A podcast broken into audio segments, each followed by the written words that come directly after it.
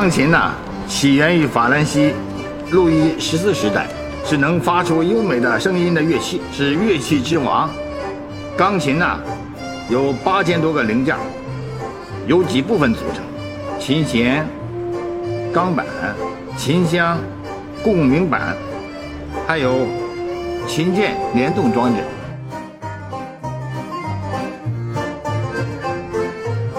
我的妈！那大方的、小方的，还有胶合板，那可需要老的木头了。你先听着，完事儿我给你找去。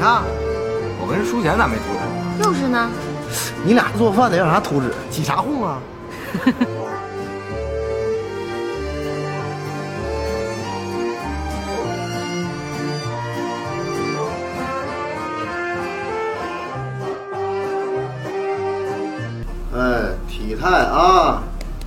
姿势别佝偻着，对，姿势很重要啊。哎，你就想啊，这是一首非常美妙的曲子，哎，非常抒情的，哎，慢慢，你那手手手爪咋回事儿？不跟你说像握鸡蛋一样吗？握俩鸡蛋，手型手型很重要啊。你这手型也很重要，拉直了，你看看这线动呢。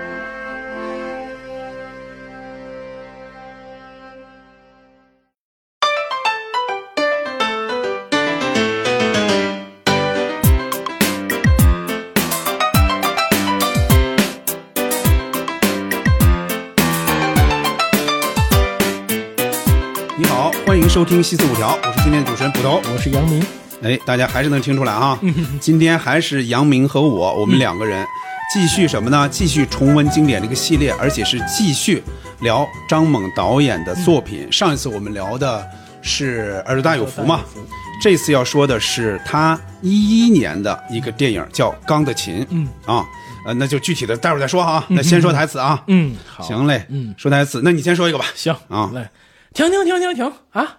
怎么的哥？嗯，这曲子听着太痛苦了。不是，俄罗斯宋江一般都吹这个呀，主题就是要表示痛苦和哀伤啊 啊，尤其那个动作啊，呃，呃那不行，你这老年人听着步伐得多沉重啊。嗯那啥，你你你叫老人加快步伐呗，走那么快去哪儿啊？你你管他去哪儿啊？你管他去哪儿你管他去哪儿？啊非常非常动人的就这个，而且是开场，是一个开场，他们先奏乐嘛，先奏那个三套车嘛，三套车奏乐，待会儿嘟一个声音是吧？那个那个人并没有出现是吧？他对着镜头外边说。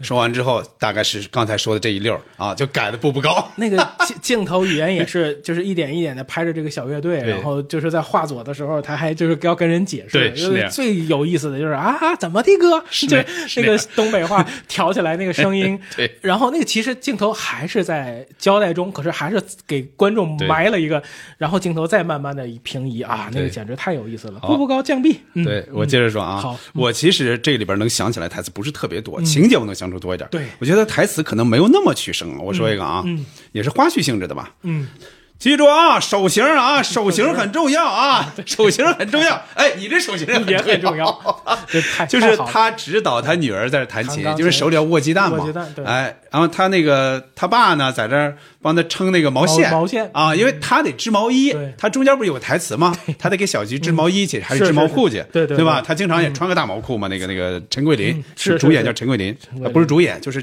主角啊。行，你再说一个吧。尤其嗯这补充刚才说那个啊，说前面还给他介绍说你这这这体态啊、姿势啊，别佝偻着啊，对这体态很重要。你就想这是非常美妙的曲子，对非常抒情，然后就一直在，其实是一直在扑你那手手手爪子，对然后然后就是跟然后就后面说到那个，这这太这个太精彩了。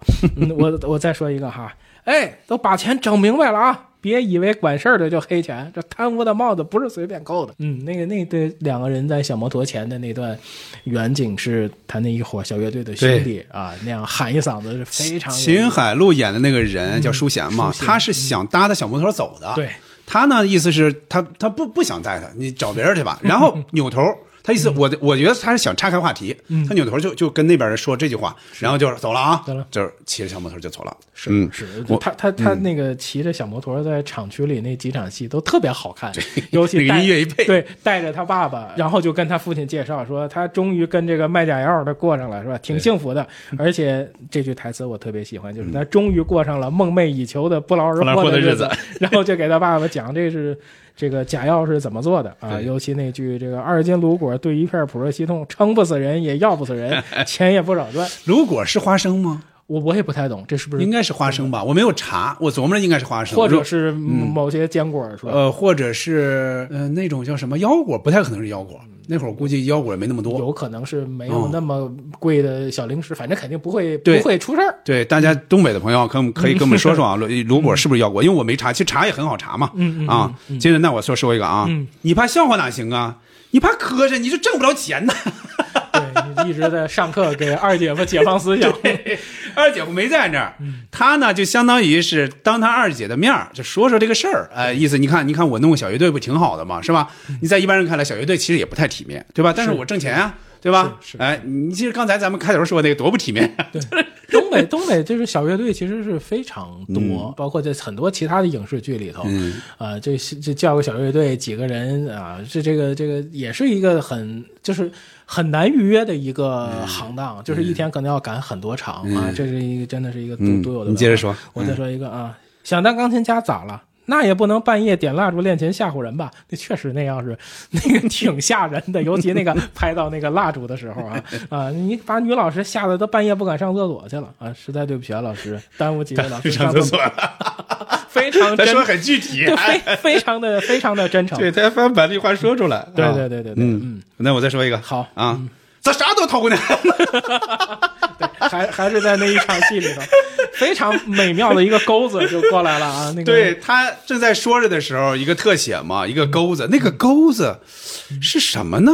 有点像那个那个细点的锤子，嗯嗯，那个东西就是它可以砸，嗯它那个东西到底干嘛的？我觉得有可能它不应该是像洛阳铲似的专门干这个的，我觉得它它应该是一个，就是它是一个家巴事儿，就是一个肯定是有用的一个家巴事儿，是把这临时当成一个这个东西了，对，应该是一种看不见人影，但是又能借着借抓长手臂的这么一个 一个东西。可是，在那个景别里头，你看就非常 非常有意思，是吧？对对，而且正好还要介绍，我给你拿了块肉，对对 对，其实是他求他，对他其实是是是是想想想办成自己的事儿，是来求这个事儿来了，就是让他帮着二姐夫能来嘛。是是是嗯是是，嗯嗯，你再说一个，嗯，爸爸不是给你讲过贝多芬贝大爷的事儿吗？他贝大爷他耳朵就背，他就听不见，嗯，非非常潇洒的去给他讲述关于音乐的。然后他女儿也，他女儿很有道理啊，说他听不见那，别人能听见呀。然后他来句是吗？是吗？对就是他不知道，他被问住了，其实是。对对对，你想，你弹出来，你可不，你你自己听不见，别人能听见，你否则这曲子怎么可能留下来呢？那人家他女儿一问，他卡住了，知道吧？说是吗？？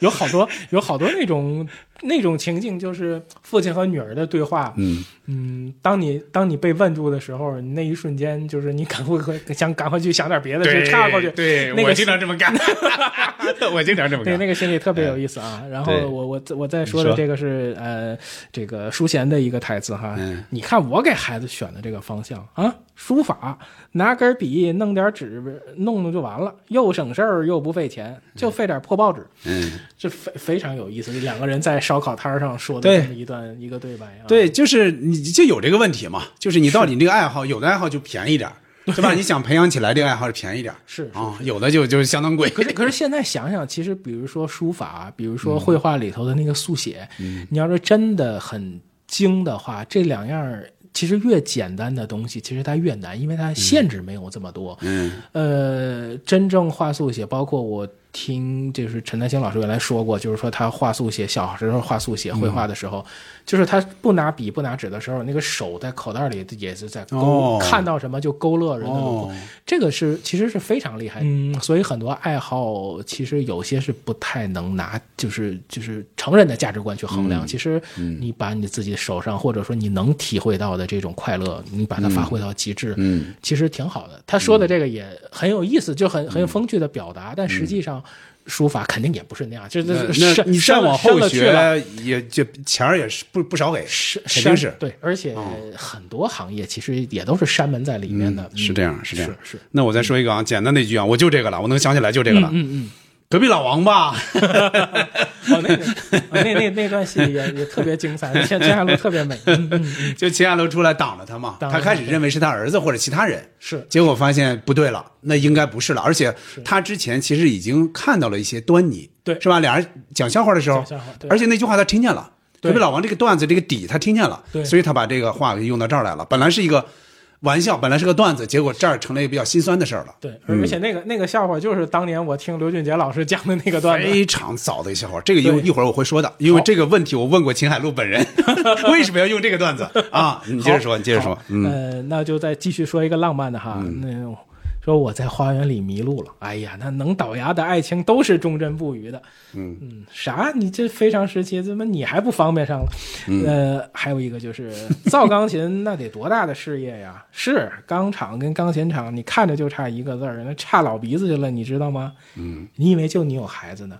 其实这句话，他这个朋友的这个小团伙里头，很多人其实也都是有孩子的。对于他们的教育，包括这个安长业那、那个事情，对。呃，其实大家都会会提到这句话，就每个人对孩子的投入的情感，然后还有那种，因为他陈桂林这个是有紧迫感的，嗯。嗯，所以这个这个看起来就是一个不太可能完成的任务吧。嗯反正在这个里面，所以每句台词其实都挺扎心的，尤其秦海璐跟他最后还有一段很长的、很刺激的那种对话，嗯嗯，能把他的这个整个的情绪都表达出来，非非常非常残忍吧？现在看起来，嗯嗯，我我再说一个，就是我很喜欢，呃。陈桂林跟快手说的话，当然这个、这个很有意思哈。快手这个词 在这里面还是当时还是一个人名，当时还没有这个 A P P 呢，应对，还是个人名。说 我这是靠手艺吃饭的，钱咋算的？你这一天能配多少把钥匙？三十把也就那样吧。那一把一块钱，也就三十块钱是吧？给打个八折，三八二十四。咱俩还是一工厂的，四舍五入一下二十块钱，你咱一看咋样？这这这太这太这太有意思了。他早盘算好了，我跟你说对，包括他那个呀，他跟那个那俩打麻将的那俩大姐不是那么说的吗？他也够倒霉的，是吧？你别三十了，二十行不行？对 这这这很合理，很合理，对对对，啊这这个这个，对你一说到那个，又想起来那个那个构图那个景别，在在水塔上那哥们儿，对，呃，还还有这个是一个笑话，就是嗯，我跟舒贤咋没图纸呢？你俩做饭的要啥图纸？起啥哄啊？这这个是这是非常好的。呃，还有一个，我我再我再说一个，就是这个，呃，两个人去主持婚礼啊，嗯风雨送春归，大雪哗哗下，数九寒天来出嫁，爱情能把雪融化。嗯呃，再说一个啥？哎，我问一句，刚才这个，嗯，这个结婚的是胖头的女儿吗？呃，肯定不是。不是吗？不是，因为因为后面、后面的那个台词不说了吗？说那爹呢，是不是又跑了？这这这闯世界去了，得又一个亡命天涯的。我最早一直是认为那个但是后来看到，就你刚才说的这个，嗯就在那个那楼个楼群里面，呃，在哪儿？他们一起在火葬场吧，说这句话嘛对吧火？葬场，嗯，呃，我一听这句话，我觉得哦，好像又不太是，因为我最早会认为是这样的，啊，会认为他又就是那那个人不是跑了吗？等于又回来了，回来了我是那么想的。哦后来看看应该不是，应该不是，应该不是。哦再补充一个，我去看小圆了，顺便跟老师聊了一下小圆的教育。你教育过吗？咱俩谁不了解谁呀？你一天穿的溜光水滑的，你在这儿跟我谈教育。嗯，这两个人的对白在那个九寨沟的那个嗯风景前面，几个景别的变化，然后两个人的对白，那是瓷砖贴的，白瓷砖画上面画画，当时很多是这种场景对，。而且还传来阵阵所谓后妈在唱歌的声音。张三的歌那个张，三的歌，那个那个那个画面啊，就那几个对定定焦拍出来的，太太美了。嗯，对好，我们继续。嗯嗯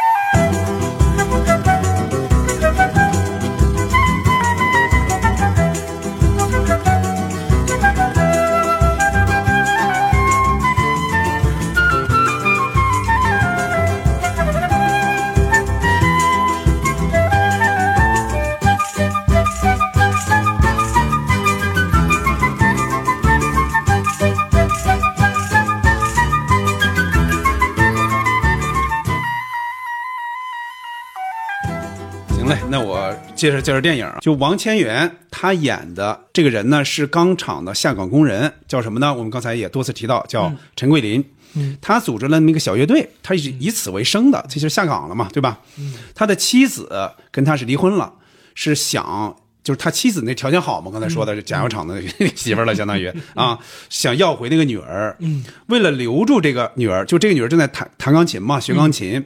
但是陈桂林买琴他买不起，他就招呼当年的钢厂的这些老哥们儿，应该也都是下岗了吧，另谋职业了。嗯，这些老哥们儿说：“咱们一起造这么一个钢的琴出来，真正的钢琴哈。”嗯，最后他女儿呢，其实还是跟对方走了，还是跟着对方走了。就女儿最后就反正他也看到了这个琴嘛，为他造的这个琴，很不容易能出来这个琴哈。当着这些人的面儿，他最后又弹起了一个钢琴曲，而且这个钢琴曲应该是在他。比较早的时候弹了一个曲子，就是当他爸的面儿，就中间肯定又过了一段时间了嘛。当着他爸的面儿又弹起这个曲子，这个时间等于又过了一段了嘛。所以应该最后也是一个小的一个情感的这么一个投射。而且记得那里面的台词就是“爸，你想听什么？”对，他说你越简越简单越好。对，就是他是问了他的意思的，然后他说你弹个简单的，其实就弹了之前的一个练习曲。对，练习曲啊，大概是啊。嗯，这个演员呢，除了王千源，演他女朋友的是秦海璐，就是演淑贤的这个人秦海璐。那导演当然就是张猛了，当然还有其他演员，咱们一会儿会说到的。啊，行嘞，那就说说最早的事儿哈。嗯嗯，就是你当年看这个片儿之前，你对钢的琴有没有一些期待？因为毕竟他是你知道是张猛的一个新作品嘛。是是。你看之后，你当时感觉怎么样？有没有跟《尔大有福》进行一个比较？嗯。我我呃，我先说说我跟这个影片的缘分，还有这个期待哈。嗯，呃，其实呃，我我最早关注到这个电影，是因为那个时候我订那个《城市画报》哦，在这个第呃二百八十二期，就大概是一一年的六月底，它那个杂志是边上会有日期啊，在这个六月底的时候，我是先看到那一期里头就是译文志的这个板块有一有一张。剧照海报，嗯，呃，就是那个秦海璐刚在钢厂里面穿着红裙，哦，然后王千源在拉手风琴，就是后面跟着小乐队齐名的那一张，嗯。哎，我我看到这个海报，我当时就记下这个片，因为里面有一篇呃莫贝尔的一个文章，然后后面还有就是《城市画报》当年对张猛的一个个人的访谈，所以对我来说那种期待感就拉满了。嗯嗯，我后来那那段时间一直在天津，后来就常去我那个常去的碟店去去踩点儿，就很想买到这张碟。我还记得买，没想着去看电影。我那个时候，呃，它应该是有时差的，我不知道。它是一一年的七月份上映的，你想想，你六月份上，你六月份看这个杂志，它代表什么呢？代表其实它就要上映，对对，肯定是在宣传，上映，肯定是在宣传。但是但是那个时候是去还是去买的碟，嗯，我买到的记得是那张黄色封面的那一张，但是那个也是现在吐槽比较多的那个吧，就反正张萌导演的电影都是内容质量特别高，可是海报。都没有那么你说那个海报我有，我现在就在我家里呢，而且是秦海璐他们签了名的，完完全签了名的。就是一六年的五月十一号，我电影资料馆又补了一次一号厅的这个大银幕。对，后来这个在资料馆上经常放了，就是吧？呃，有一段有一段有的时候他经常在二号厅放，二号厅小一点，所以我们一直在等有没有就是机会能去一号厅看，嗯，非非常非常好看，嗯呃呃，我我我喜欢这个电影也是就是说呃，它永远有那么一个看不腻又那么。酷的片头，嗯，而且那种翅膀意象的表达，还有那个就是你管他去哪儿呢？那就那种荒诞，嗯，哎呀，那个包括他小乐队开始就是起舞，就是所有人就是跳起来的那个那个节奏感，还有这种叫社会主义配乐吧，就是包括他出片头的方式，比如这个翅膀后面会写上“钢的琴”三个字，而且“钢的琴”里面那个还设计了。他出他出是在那儿出的吗？还是在？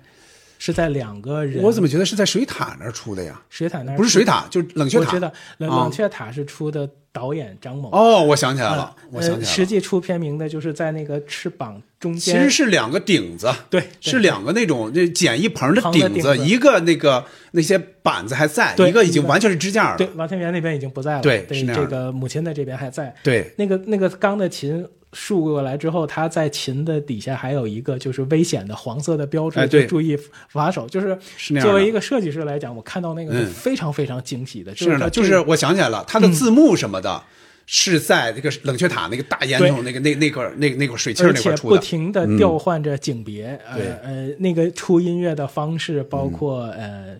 看着是一个很欢快的一个节奏，等平移的镜头拉过来之后，你又看到了原来是一个比较哀伤的一个场景，是，然后配合着这个演员喷火、敲头、敲那个酒瓶子，哎，中间音乐还有停了一下，停了一下，哇啊，就那个节奏感是特别美，而且两个冷却塔后面飘着烟，出了这个张猛的这个字名，就是他，我就觉得当时看到这儿，我就觉得时时刻刻他都有一种仪式感，嗯。而且在前面的这一段里头，就是两个人的这种精炼的对白，真的，我看了一点电视剧的话，就是大概能带出前二十集的剧情。你说的是同名电视剧对吧？后来拍了个同名电视剧，对，但后来嗯那个电视剧又改了名字，好像叫《离幸福就差半步》。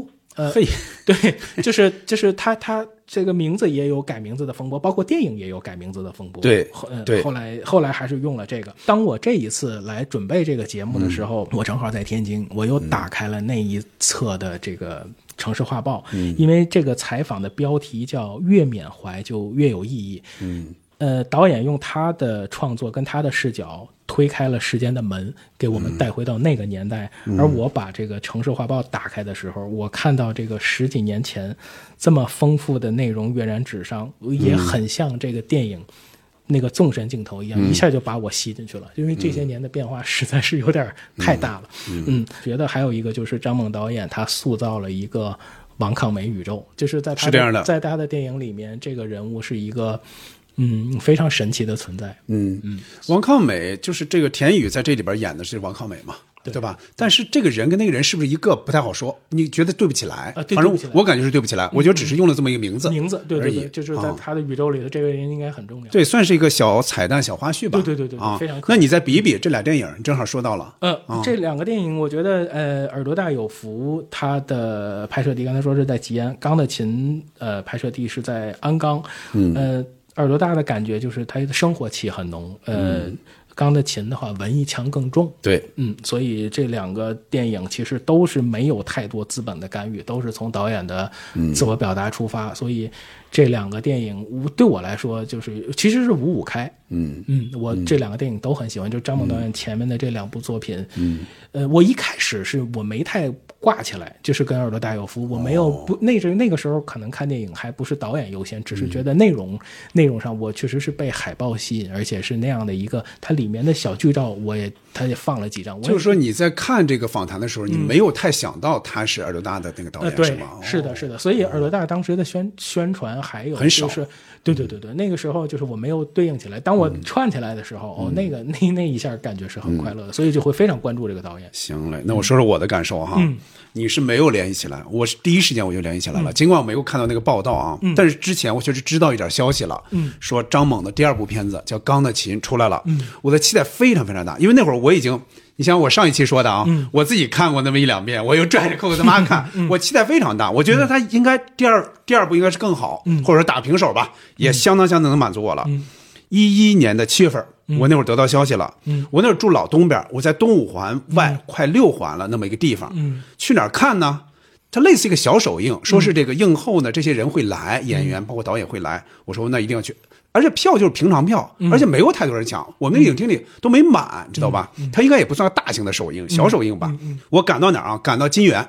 嗯，你想多老远？对，四环五环吧，差不多 十环对吧？就差不多十环的这这样一个距离，赶过去去看。那你想想，如果这个片子特糟，那我觉得 那我就完全不值。但是它一点儿一点儿都没有让我失望，我应应该是有更大的一个惊喜。而且除了电影本身，那天是张猛没来，张猛病了。没有来，就临时有，反正是反正得病了这两天。来的是谁呢？就是王全元和秦海璐是都在的，包括工作人员。工作人员还有几个问题也、也就是因为那天人少嘛，嗯问问题的人也没有那么多。我是本来在第五排、第六排坐着，为了问问题，我就坐到第一排去，问了好多问题。具体的情况我一会儿会在花絮那部分说的。太好了啊！但是你要说比啊，跟尔大有福比，我在一边看我就一边感觉出来，我说他的镜头、他的光线、用光、构图太讲究了，起码是比尔·罗纳有福要讲究太多太多了。还有音乐。音乐这种插入，哎呦喂，它本来就是一个工业感气息极极强的这么一个画面，配上这个很工业感的这个这个比较劲爆的这个音乐特别搭，极搭。我就是从第一时间看我就喜欢这样音乐了。后来有有的音乐我还用作我的铃声，就是电影感就比起耳朵大来说，电影感是更强了。可能跟你刚才说那个，就那个偏于生活嘛。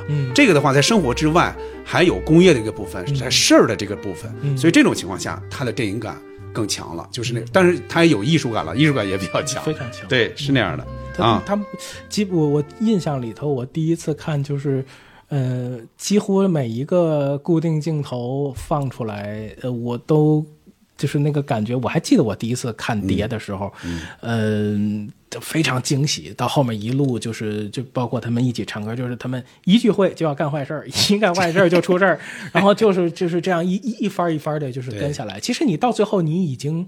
忘了前面的很多的这个，只是觉得你的全部注意力就在琴上，那些情人人跟人的那种，呃，父女情那种，都已经抛出来，我就等着要，就是要感受到这个最后的这个底，但他都他都兜得住，而且是就以后用一种非常浪漫的方式把它宣泄出去，没错，嗯，没错，就是。说他最后按理说算是失败了，但是你那个琴声出来之后，你又不觉得他是失败，尤其是刚才咱们说到的，就是他女儿跟他对话嘛，对吧？你又不觉得是一种失败，是。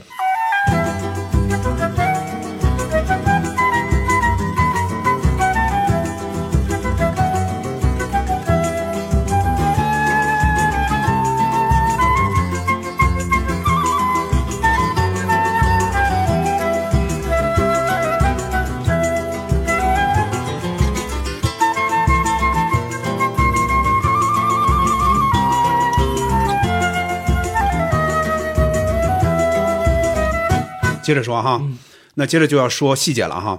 就你有哪些？你现在想起来啊有哪些印象深刻的一些段落呀、一些台词？嗯，说说吧。嗯，一人说一个。好，我先说个，那我就从头来。这个电影的第一个镜头吧，就是话外音哈，就是离婚就是互相成全，你放我一马，我放你一马的事儿。嗯，呃，离婚就是离婚，你别扯那些没用的，你少拿幸福吓唬我。小文很幸福。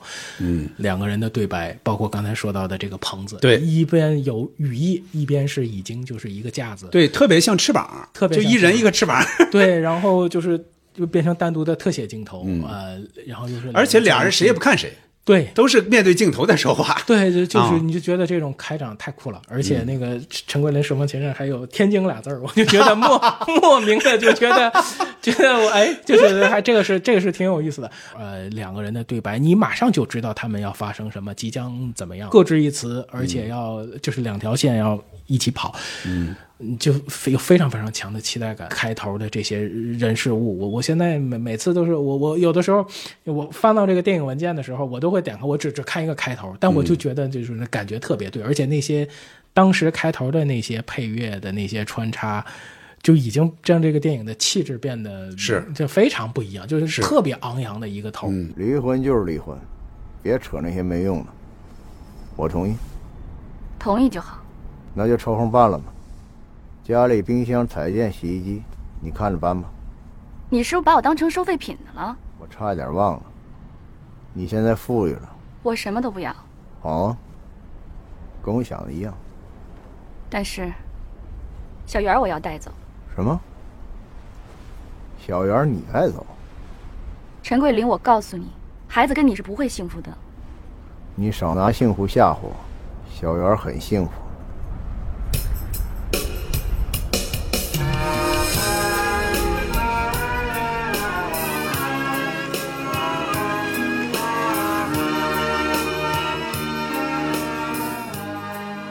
你会发现它精致，你会发现它比耳朵大肯定要精致了，所以你能看出是很就比较，就是从开头就看出来是很讲究的。工整，对就是那个特别利索，就是一个桥段一个桥段的，就是往下安排。嗯，是那样。我说小摩托哈，咱们刚才其实也说到了，摩托，嗯，小摩托呢，他不是刚才说到那一点嘛？他跟那个淑贤，淑贤要坐台车，他他他就算了，你你搭别人车吧，别有事儿，他就走了。一走，音乐起来了，那小摩托先背影，然后横着，然后再背影，就是那个段儿那个阶段。切那个音乐就是叫十七嬉皮士，是是就是德国的一个乐队嘛，那个音乐在那儿出现，哇，那个音乐我不知道为什么，我第一次听这个音乐，我就觉得特别特别的，你不能说是熟悉，因为第一次听，但是很舒服，嗯，我就一下记住它的旋律了，嗯，其实它就是一个，其实是一个歌的前奏，嗯，那个歌里边并没有写那歌怎么唱的，并没有写是是，是。还是个乐队嘛，后来我就找到这首歌之后，应该很快我就找到这首歌了。嗯。找到之后我就做我的铃声，做了得有好多年，好多年我的手机铃声就是这个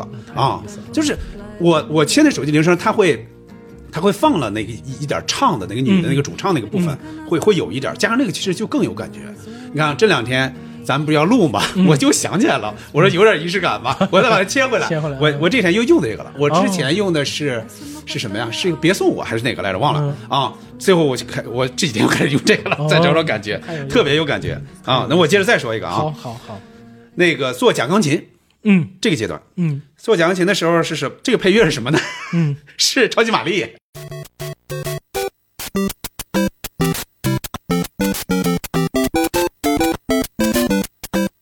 啊，我我不玩游戏啊，不玩，但是一听这个肯定知道大概是个什么，就他女儿在玩，应该是在玩。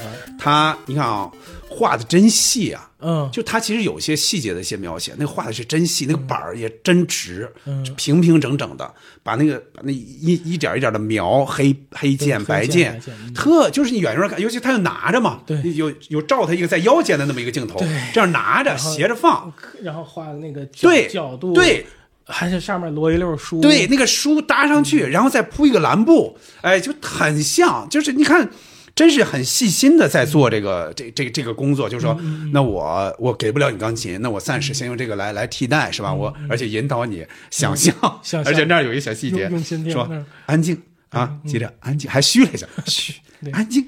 嗯。结果老头儿这边儿咳嗽，说哎 这这还来那么一句，对对对啊对，里面很多那种小细节，就就看似像下意识的那种接出来的台词，对，特别对，就有点像，就生活中偶尔一个小细节，但没人记住它。但是你看张猛他们把它写进去、演出来，那感觉特别好。还还有这啊，呃，还有就是您说到这个，我突然想起来，就是类似这种情况，就是说哗哗，就是在那儿，他们一一帮人在那儿吃饭，就是嗯。最最后的晚餐那感觉，最后慷慨激昂说完，勺呢？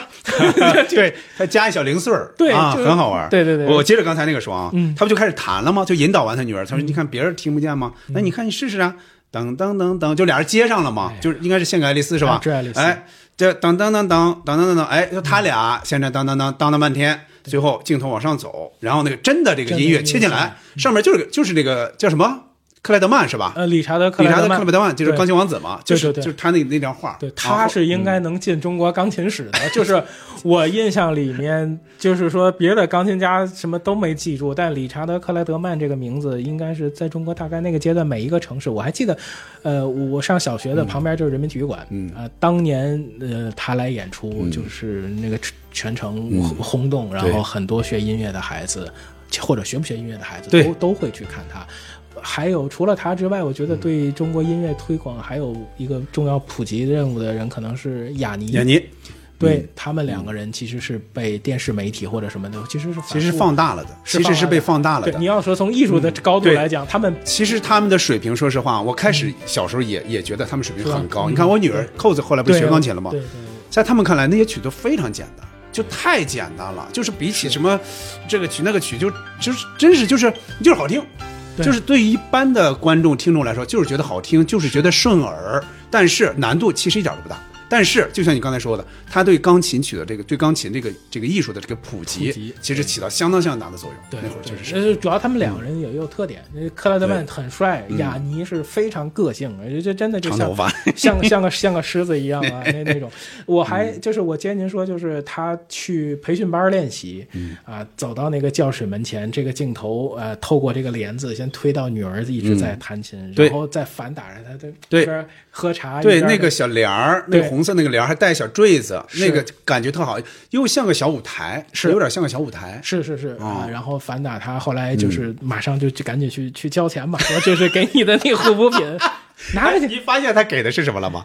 应该是比较低档的，其实是啊，对对，大宝之类的，对应该是不会是特别名贵的。嗯对，因哦因如果这一个是特别名贵，有可能老师他那有也也不会收，他有外包装啊，他这个连外包装都没有，没有，直接就是直接就放放了两瓶儿，说那个啊你拿回去用，那是给你媳妇儿用，他就用不了了。对对，他连保养呵护都来不及，不像你年轻貌美。但是他那么说还不讨厌，不讨厌。对我也感觉到这一点了。对，其实你说不觉得是像有些中年男人那种油腻、对挑逗，一点都没有。没有。啊？他又很真诚的啊，就是不不对这个女的形成冒犯。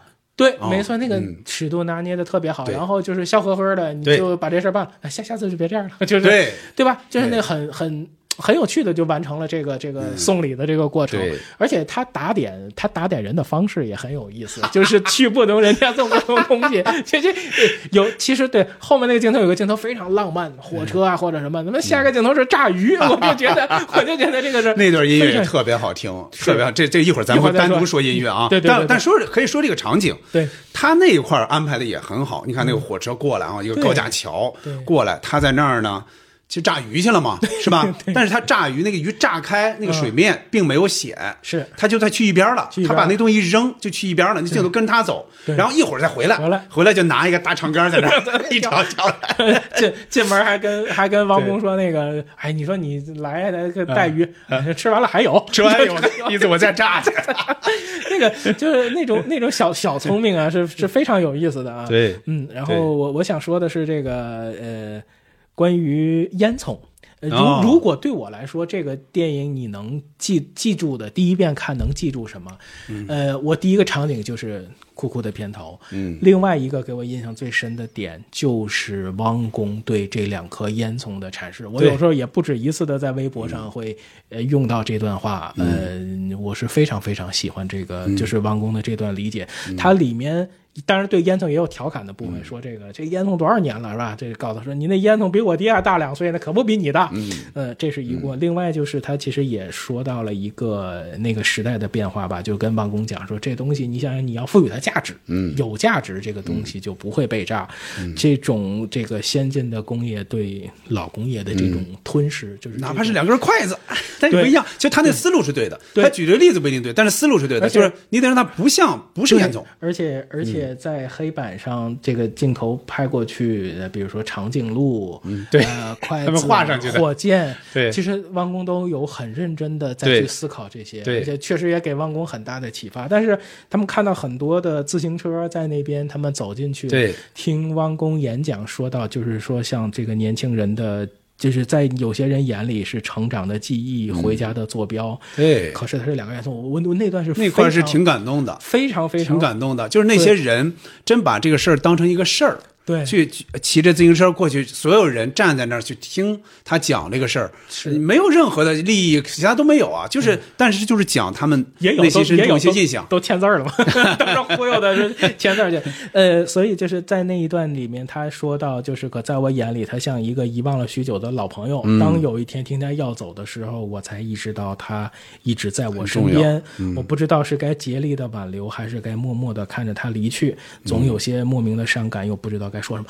嗯我每次听汪工讲这段话的时候，都是一身觉得很一身鸡皮疙瘩，就是讲出了那种不为人知的那种感情。而且那个情绪的表达是非常非常准确，那种不舍，可是又要被推着，他会说这个因为时代的发展要对他进行一种改变，嗯，就会觉得有不舍，因为你因为这两颗烟囱的这个倒下，嗯，最后它代表的东西确实是非常非常多，嗯，而且最后真倒下了呀。真倒下了。还是倒下了，但是倒下那时候又有一点暖的地方在哪儿呢？就他没有特别刻画这些人的不舍呀，或者伤感，或者说流泪，那都没有，反而是又回来了。处理了一个什么呢？是陈桂林本来是跟那个这个谁田雨演的这个王康美不是闹矛盾了吗？是吧？嗯，好，应该是很长时间没有说话，对，结果在这儿给他一根烟，就等于把这事儿又又缓回来了。而且还而且还调侃了一下，说你打我打我那两下，现在还疼他们在山上那些站位啊，就如果从摄影角度来讲，那个那个站位简直是太对，太舒讲究了贤是站在靠外一点的，最最侧面对，嗯哎，他是说句什么来着？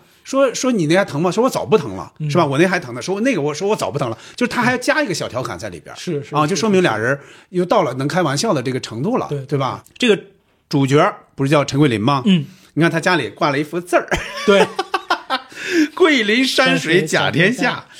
对，哎呀，桂林山水甲天下，这确实太有名了。我们小时候也学过他的这个课文嘛，文包括还我记得那个课文还专门有张图给他对。你看，你看他叫陈桂林，这里边又挂张画，但这儿没有太交代。到后来交代了，马上就交代了，他跟这个舒贤俩人一起吃饭，说这个名字怎么来的，是吧？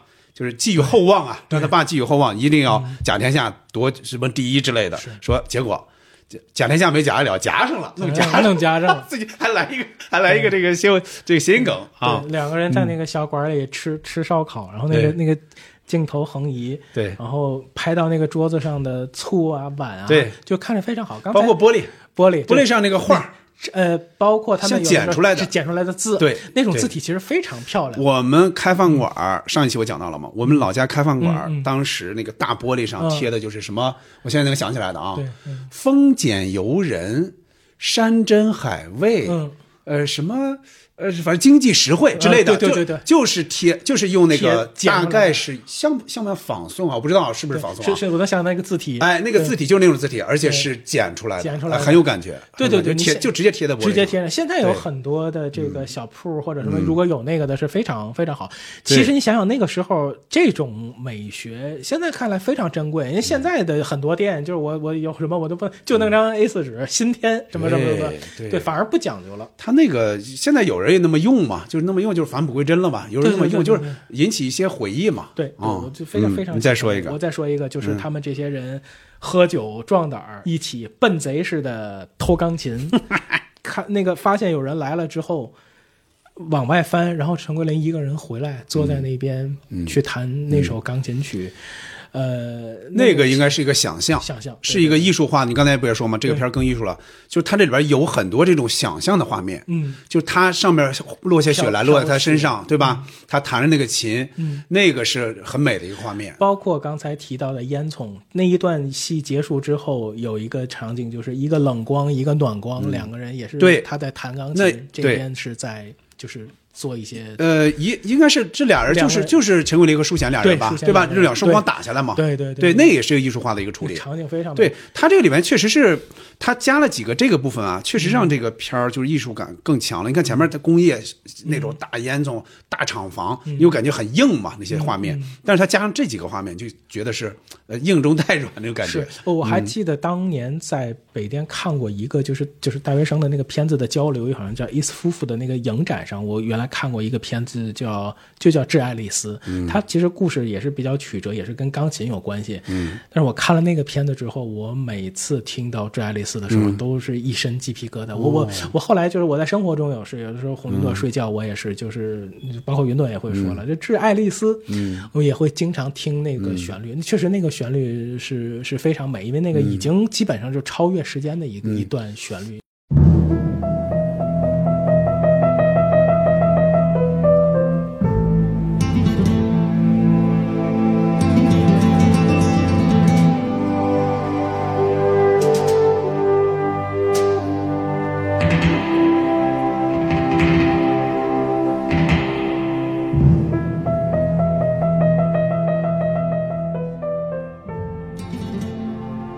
这么一说啊，就扣子是弹过克莱德曼弹过的，好像是。就是叫水边的阿迪丽娜还是叫什么？那个也是比较有名，差几乎就是你一听，有时候你都分不清，哎，这个到底是哪个来着？就你蒙住了，到底是爱丽丝还是水边阿迪丽娜？扣子小时候弹那个弹比较多的，爱丽丝她没弹过，可能是偏于简单，因为他们那会儿学的话，确实有些过于简单就不不学了。是，其实一会儿、儿您也可以讲讲扣子学钢琴，就是父亲孩子跟钢琴之间的故事。可别遇到这些事儿。嗯，那我接着说吧。嗯，你刚才说到操场对吧？我先说这个啊。嗯，操场这块，他们几个人去偷钢琴，你看夜里在走在那个操场上，嗯那个画面能想起什么来？四个人横着这么走走过去，这个镜头，我就想起 Beatles 那个哎，就他们四个人在过那个斑马线那个马路的时候，哦很像，很像。我不知道是不是有意啊，就是四个人在里边，我觉得那点儿很像。其实那张照片是五个人，那个再往里走，那树底下有一个有一个路过的人，呃拍拍进去了。他是这样的，对他，他肯定就是说。他肯定不只是四个人去偷，对不对？应该有有淑贤嘛，应该还有别的人，是不是？但是他其中有镜头是四个人在这儿的，我觉得有是是是意的应该是。是是是我接着再说，还是在他们嗯去操场之前，嗯，他们是去唱歌。唱歌，啊唱歌呢，有一首歌是在哪儿唱的呢？是在车里。这个车是热，就是肉铺肉铺的运输车相当于是冷冻的，对大刘的车。对，有的有三个人在前边，有几个人在后边一起唱徐小凤的新恋。对，这个新恋是怎么出来的呢？他是先放的片头，嗯，片噔噔噔噔，接着切一个画面横过去，然后咔开始显示这个人，这这些人开过来一个远景，接着一个近景。只能偷偷看呀，看一看他，就好像。三个人在前面一边颠着，后边拿着那个猪，吊着两片猪吊着两片猪，拿着那个猪后腿儿当那个麦克风在那唱。哎呦，那个画面，其实他们是一起去偷光进去了。对，每次每次聚会之前，聚会之后都去都去唱唱歌，就是给自己像壮行一样。对。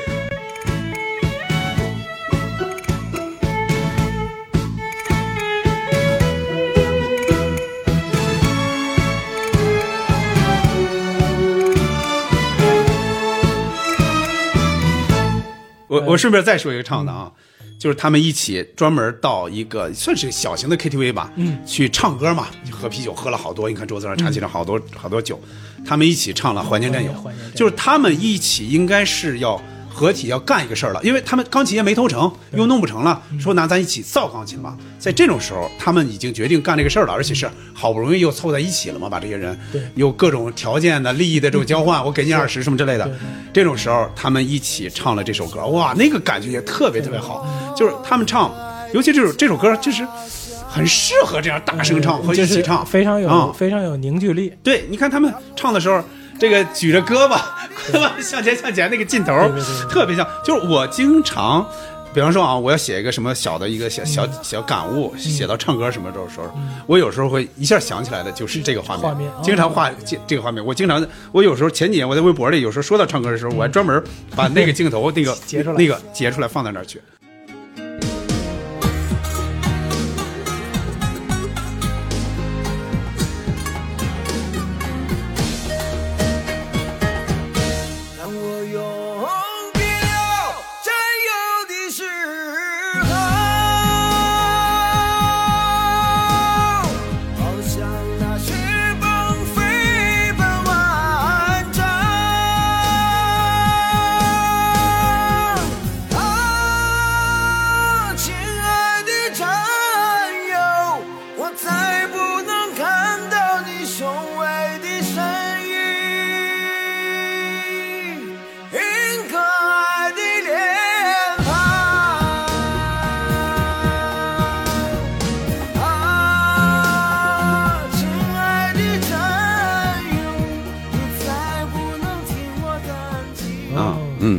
接着说，嗯嗯。我想说的是，呃，就是他们一起放鞭炮的背影跟最后的晚餐，就是这两个镜头是印象非常深的，就是他们可以。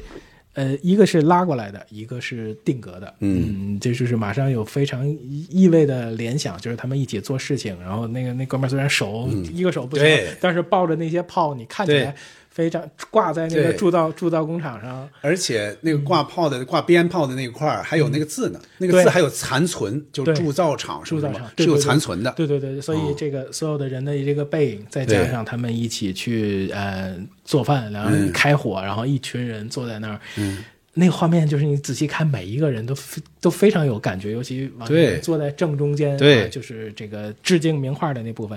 另外就是他们这个。做的那个部分后面有做了这个屏风，屏风上那个画面就是嗯这个椰子树的这个，对对对对对这个帘儿，那个帘儿应该是我发现现在怀旧电视剧全都会用到那个帘儿。对对对，我包括我家里也有一一部分包括竹子的，就是有有的电影爱用那个，就是蓝色的竹子竹叶儿是那个竹子，那个我们家是装挂过那个窗帘儿的那肯定是就几乎就是那个一样的。嗯嗯嗯我有有印象，是是是是因为你多会儿躺下你就看到了，就看到那 就是你你那个印在脑子里了。对那印象特别深。对嗯对对，我所以我我也是非常喜欢，因为我现在那个小小屋那个那个帘儿就是那个，所以我我特别喜欢，我都想给它，哎呃。弄下来，然后做成一种图案，然后这那个是非常有意思的一个一个一个，应该是致敬那个年代的一个非常有意思的图案。尤其你像他们这个东北，或者是呃，尤其是因为怀旧的电视剧很多都是这个东北题材，嗯。就他们挂那个椰子树的那个感觉，非对你，你想想这个要去放到那个哪儿去，就是平原上的摩西，对。就放那几集放进去，应该是不突兀的。是的，是的，是是的，啊是的，也有点那个感觉。是那个非啊。非常非常经典，嗯。而且这个电影里面非常多的这个固定的广角镜头，比如说拍树，你看那个树的镜头，下一个镜头就是他跟他老父亲两个人坐在那儿站在那应该是一个水塔，对。就背景是一个水塔，一次是他和他爸，他爸蹲在那儿，他站在那儿，对。对吧？应该像是一个黄昏。黄昏，对，还有一次是他跟谁啊？也有那么一个场景，就他爸已经死去世了，应该是。有那么一个镜头，也是就又显示了一下一个树影，再加上那个黄色的那个背景的那个水塔。对啊它的空镜其实很、就是很很讲究，就放在那个里面，就是作为截图或者什么，包括就是说厂区的这个火车，对，包括这种老工业感，包括这个光透下来打在这个厂房里面，对，那质感拍的非常好。就这调色调色，因为我看过他那个豆瓣里头发的一些照片，然后再看他成片的那种调色，这个是。呃，就是电影质感会非常非常强。嗯，你刚才说到看那个他们的那个厂区门口嘛，嗯嗯嗯，一个是刚才说的放鞭炮，还有一个场景就他们去找那小子，找找小子就胖头那个被欺负了，他女儿是吧？对对对去去去找啊。本来是他一个人要去，后来全体都去了。而且开始是他还是跟快手还有矛盾，他老挤兑快手，对因为快手他有这个底儿，底儿有这个小偷这个底儿，所以他动不动拿这个来来来来激人家。确确实是他俩总总干仗。对，就对就有时候就打起来了嘛，差点，然后被被人喝止住。在这儿呢，他要去跑，这个陈桂林挡住他，就不让他去，不不知道他去干什么嘛。对对对。结果他一说，光你有女儿吗？我也有，时候被欺负了，我得找他算账去。这种时候，快手在边上，本来他俩有矛盾，嗯是。结果快手说，我跟你去，我跟你去。哎，就结果呢，下一个镜头就是我刚才说那个在门口，一群先是一个小摩托车就是陈桂林的小摩托车，书贤拿着接着对，接着是胯子，胯子。就是那个那个叫季哥是吧？对他的胯子，再然后就肉联厂的肉联厂运输车就出来了，就开出来了。这这么多人去追那帮人，而且啊在后面在追逐的过程里头，那些镜头都非常可爱，比如在厂区前，在这个楼的建筑前面跑，对。在电影院侧面开始进出，然后又从这个舞台从放映的那个光的那个地方，从这边往这边跑，对。然后电影画面上出现的是拿子弹。打中、击中倒下的镜头，然后他们这几个人从前面再跑，这特别棒这个这个电影里头包括很多的配乐配上之后，其实他们呃，我我记得我看过，原来戴锦华老师说，就是说这个里面豆瓣评论说它叫超级玛丽式的运镜，就是他所有的人物都是横向的移动、横向的跑，非常有意思，而且也确实有很多超级玛丽的配乐，让这个整个片子特别生动，运镜是特别活跃的，很多景深的，就是它不光有左右，它前后，呃，非常讲究。追逐的这件音乐应该是用了俄罗斯的一个乐队，就是应该比较硬核的一个乐队的他们的非非常好他们的音乐，对非常好啊嗯。那我接着说一软一点的哈，就是舒贤嗯。和这个谁王康美，他们俩就是分配的俩人做饭嘛。嗯你看这时候舒贤唱起了《花为媒》。就一般情况下，他唱的是小乐队的歌嘛，什么张三的歌啊，什么其他的很多歌。在他这儿他唱的《花为媒》，但你听啊，哎，他还挺有那个味儿的，就有点新凤霞当年那个味儿。这个谁呢？这个秦海璐他是唱过戏的嘛，唱过京剧的，可能相关的他这个功底儿是有的。那当时学的刀马旦嘛，但你从这儿啊能看出来哈，他的有意的一个小的一个安排，就是这俩人的关系是越来越近了。嗯，就应该这俩人没别的事儿，就是做饭，做饭但做饭又比较家常，你帮我，我帮你，是吧？这这尝一尝什么之类的，互相帮助，对互相配合，这种时候就很容易建立起这种越来越近的这种关系了。嗯这个这儿显示了一点儿，就是他开始唱歌了，开始唱戏了，然后那个开始做饭，就是比较和谐的一个状态吧。嗯嗯接下来那就是讲笑话。嗯讲笑话，这个王抗美讲那个隔壁老王这个笑话，嗯。这个笑话本来就是确实也是比较爆笑的吧，是。让这个淑贤咔咔在那笑。这个时候，他们其实是从底下过来，他们在二层，对对。这个陈桂林他们推着这个车从下边经过，好好几个人其实都听到这一幕了。嗯。哈，为什么俩人笑那么、那么大声，而且听到了老隔壁老王这个词儿嘛？嗯。你可以做一下反差的这个比较。之前你看这个谁，嗯淑贤跟陈桂林俩人说话，经常有时候说不到一块儿去，动不动就说那凭什么呀？让我过去给伺候伺候你爹呀，可什么什么之类的。他们俩其实有些小矛盾在的，就他们俩真正大笑的部分能有多少？没多少。但你看在这儿，这个淑贤突然大笑起来了，嗯这个其实也有一个铺垫在这儿。然后随后那就是出现了咱们刚才说那个，那就等于俩人到一个屋去了，嗯这一敲门，哎，出现这个事儿了啊、隔壁老王。这这才其实就是你相当于他这个事儿，你能理解他是一点点发展到这个这个这个地步的，是应该是这样的。是的，而且他、嗯而且是在这个有一天，他其实连服装的风格都换了。对，没错，嗯就他那个音乐，音乐也不一样了。他穿的那个，那会儿比较流行的吧，有点像西西服似的，女女生的西服似的，然后那色彩是比较艳的。，嗯因为在那个之前的那一番是，呃，陈桂林去拿着水给每一个工友去倒水、去加水，对，呃，相同的场景，然后再换成淑贤那样，嗯，俏丽的走过来，对。那个那个你的视觉语言也是有个反差。整个整个就变了，对对对，做饭的怎么还 他戴着那个陈桂林戴着那个帽。子，那个那帽子翘着边儿。对，就是有一个镜头，就是一个大的特写，那个感觉就特别像樱木花道一样，就是那个特别好玩啊。嗯嗯那我再说一个啊，嗯。其实刚才已经提到了，嗯。就是最后我愿意再再说这一遍哈，嗯就是这个钢琴来了，其实很有仪式感的这个钢琴亮相。其实中间他们已经放弃了，中间是放弃过的。陈桂林说钢琴不做了不做了，但是后来你看又开始做，最后是淑贤上去操作的。把这个把这个钢的琴怎么做出来？这个由一个远的地方、高的地方落下来，然后这个陈桂林再给他一转，转这个方向，转到合适的地方，然后放上椅子。这个时候他女儿要过来弹嘛，就这个等于他前妻给带过来他女儿嘛。其实他们有段时间没见了，应该是。嗯嗯嗯，这个时候，他女儿问问我谈什么，是吧？然后陈国林就看你刚才提的那个，他说越简单越好。这个时候他谈的是他们比较早的时候展示过的，就是他当着他爸的面儿肯定是谈过的，重点谈过很长时间的，就这个旋律肯定是在他爸的这个这个脑子里一直在盘旋的，他就谈的是这个。嗯这个时候，哎，这这个这个镜头慢慢拉远，抬高，慢慢哎，这个电影结束。我觉得这个最后也算是一个怎么说呢？就是你会感觉他女儿对他的那个情感表达不是很多。嗯之前不是有过吗？他闹别扭，嗯他闹别扭是吧？他女儿想走，结果他就推着他往外走，他把所有的这些都弄乱了。这个这个嗯陈陈桂林，接着一会儿，哎，他女儿又回来了，就只有那一段能感觉出来他女儿对他那种情谊。是吧？我不是说我我非要跟跟他去、嗯那边条件好，不一定非要跟他，我跟他你也特别好。其实没有太展示，到最后他俩分开，就相当于比如他、嗯他前妻把他带走，也没有展现这个场面，到底他女儿是个什么样的一个一个状态也没有。但你看最后能够感觉出来，他做的这些事儿，他女儿还是感觉到了。嗯他虽然他爸就是经济条件不是特别好，但是同样是爱他的，也是尽自己所能。要给他一个比较美好的未来，要造一个这样的一个琴出来，嗯他感觉到了，所以他在这儿先问他，哎，怎么样，怎么样，再弹出来。我觉得这个这个最后落落的也很好。嗯就就是现在就是就带入父亲的身份看，就非常心疼这个这个。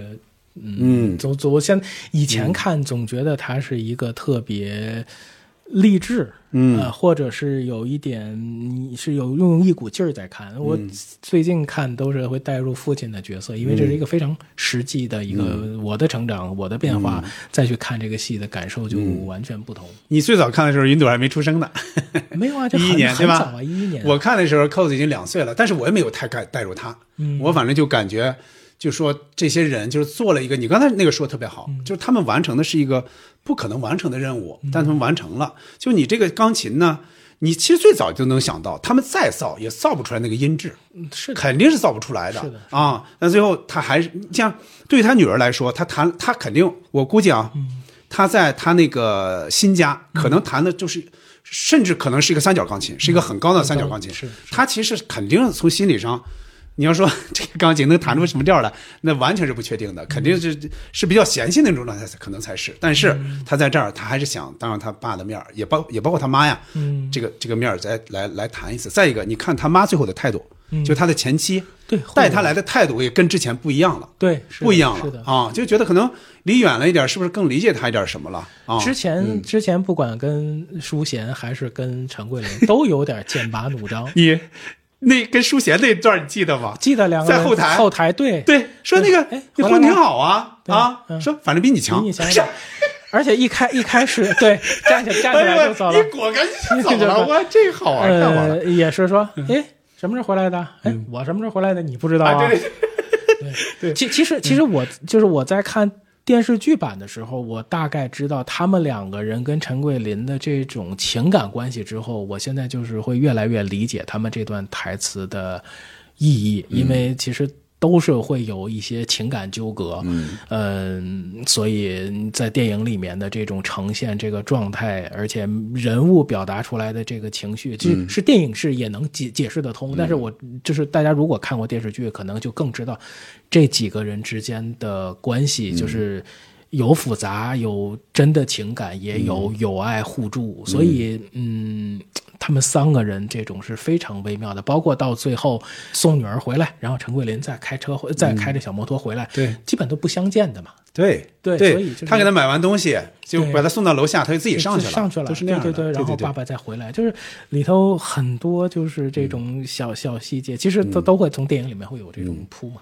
行，咱们说完这个故事啊，刚才主要说的是故事，但是咱们刚才又带到了一些就不得不提的一些镜头和音乐，嗯，因为我觉得非常突出，咱们把这块单拿出来单说，好。就是你怎么看它这里边的镜头的运用，还有一些音乐的这些插入，嗯，呃，镜头的话，里面很多是心理层面的，我觉得这个尤其是嗯推上去，因为这个，呃，很多的时候，嗯，嗯看着一些有的时候其他导演的。电影就是缓缓的、远远的，会给你一种感受。当然，跟那种快切的电影镜头给你很强的视觉冲击来讲，呃，并不适合这样的叙事。可是这样的是它特写一点一点推到人的心里面的时候，你这个感受是完全不同的。有的时候是特写，有的时候是大的环境的变化，这种心情的变化，还有运动镜头里面的这些。这些质感，就是其实是沉浸感会很强吧。用现在的话说，就是沉浸感很强。呃，音乐当然这里面的配乐实在是太太讲究。可是，嗯，我看的那个专访里面，就是也问到过导演这个问题，他的解释就是，其实他做配乐开始的想法就是，他就觉得很像你走在街头，就是会传来一些，比如说嘈杂的一些环境音，包括在上一期就是枪总做的那个节目里面，李宝九也聊到的，他说我拍纪录片儿，你们咱们日常听到的声音，我到后期我都得要去做那些东西，我是要花钱做的，所以就是这是哎我再插一句，嗯。刚才姚明说的可不是我们的节目啊，他是啊。枪总的那个宇宙牌电饭锅，对电饭锅那个节目里面采访到我们这个天天津美院的这个退学才子啊，宝九，呃，就是他会说到就是这些环境音的使用，就是说，呃，张梦导演的阐释就是，如果没有这些环境音，人在那个环境里面其实是很是很心慌的，所以他搭配上这些，呃，他叫社会主义音乐，说社会主义配乐，呃，像这种血液流动在这个人的这个。内心里面，所以你你在观众也好，这个人物的行动逻辑也好，就马上就是会连上，带入那个时代。会带入那个时代，你会走，你会你会走进它，所以就是，嗯，他选的这些配乐大多数有德国的，有俄罗斯的，俄罗斯的德国的对，有有东欧的，就是这个声音，嗯，大部分有些就是管乐或者是呃手风琴，对，会给你带进那个时代里头，所以这个也是一个非常好的一个。因素在这个电影里面，我我每次看也，当然就是音云音乐里面也会有很多这种歌单嘛，嗯，平时会听，你也都会想起那些画面，哪怕是，呃，他们这些人，比如说去找木头，在那些废弃的建筑里面一点一点上去，然后去不同的电影环境，包括追逐，包括打闹。呃，这些环境都会让你看得热血沸腾的，是是这个，所以这个嗯，表达的这种热情是是这个电影里头能给你那种火一样的这种嗯感受。嗯。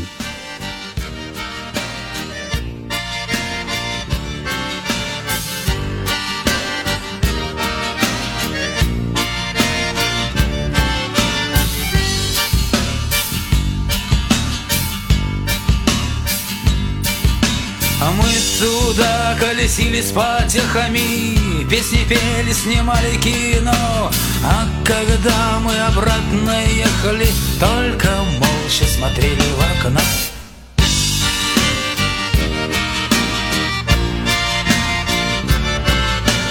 Раскатись в ладошки картошечка Что-то пальцы не чувствуют боль. Эх, тогда бы еще бы немножечко До начала команды 对，他这个音乐它是渲染气氛，那个功能特别特别强。在这电影里，他用的音乐又特别多，因为我也是，我也听过他的歌单。我甚至我刚才说到了，我有一首歌我最喜欢，那个就是这里边最喜欢的一首，我专门长期做铃声嘛。确实你只要听到那一段，你马上就能想起来他在哪段出现。对对对，那个是很明显的，就是哪块那就是他骑小摩托，哪块就是炸鱼，哪块就是他们去找那个欺负他女儿那个人，非常非常明显啊。那更不用说插曲了，插曲你看，因为他们本来就是小乐队嘛，嗯。最开头唱到的就是三套车，嗯，然后接着用什么步步高的音乐，对。接着唱了张三的歌，嗯。接着他们在路边走路聊天的时候还唱了《跟往事干杯》，嗯朋友就让那往事成流水，把那往事，把那往事当作一场宿醉。命运的酒杯莫再呀，装着昨天的伤悲，我举起杯，跟往事干杯。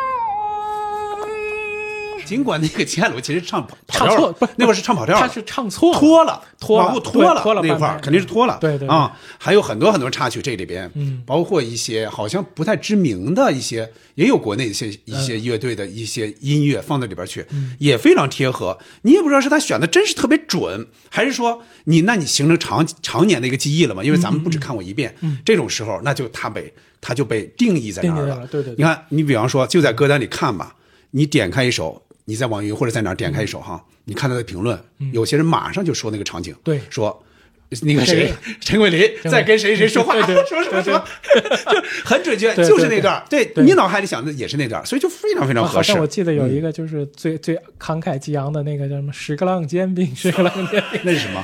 就是那个就是那段最最最重要的那一段，就俄罗斯风格很强的那一段配乐，那他就是把呃俄语汉化，哦，就就就特别我奇怪的明白了，我明白了。奇怪呃，好多音乐评论他们爱这样弄。对对对对你这样弄呢，你看完之后你就可能忘不掉了。对你就哎，你觉得哎，这个对是这样的，走的，对对对对。那我接着也说说镜头哈，嗯，那咱们其实刚才其实也大概提到了嘛，嗯就是一开头呢，生活的房顶，其实很多时候你就会想起那个画面来，就觉得真是很酷，嗯就两个人就像翅膀，但这翅膀要分开了，而且两个翅膀完全的不一样。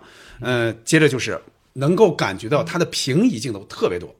就俩人说着话，嘚儿平移到你刚才说那个，他俩人正在说嘛，嗯。正在吃饭嘛，呃，说到了什么什么桂林山水夹上了，一推推过来，那就显其他桌子上的摆设呀，包括玻璃上的那个那个画儿就剪出来那个画儿那个画像是腊梅之类的。嗯嗯我在看的时候，我还有意看到这儿，为什么啊？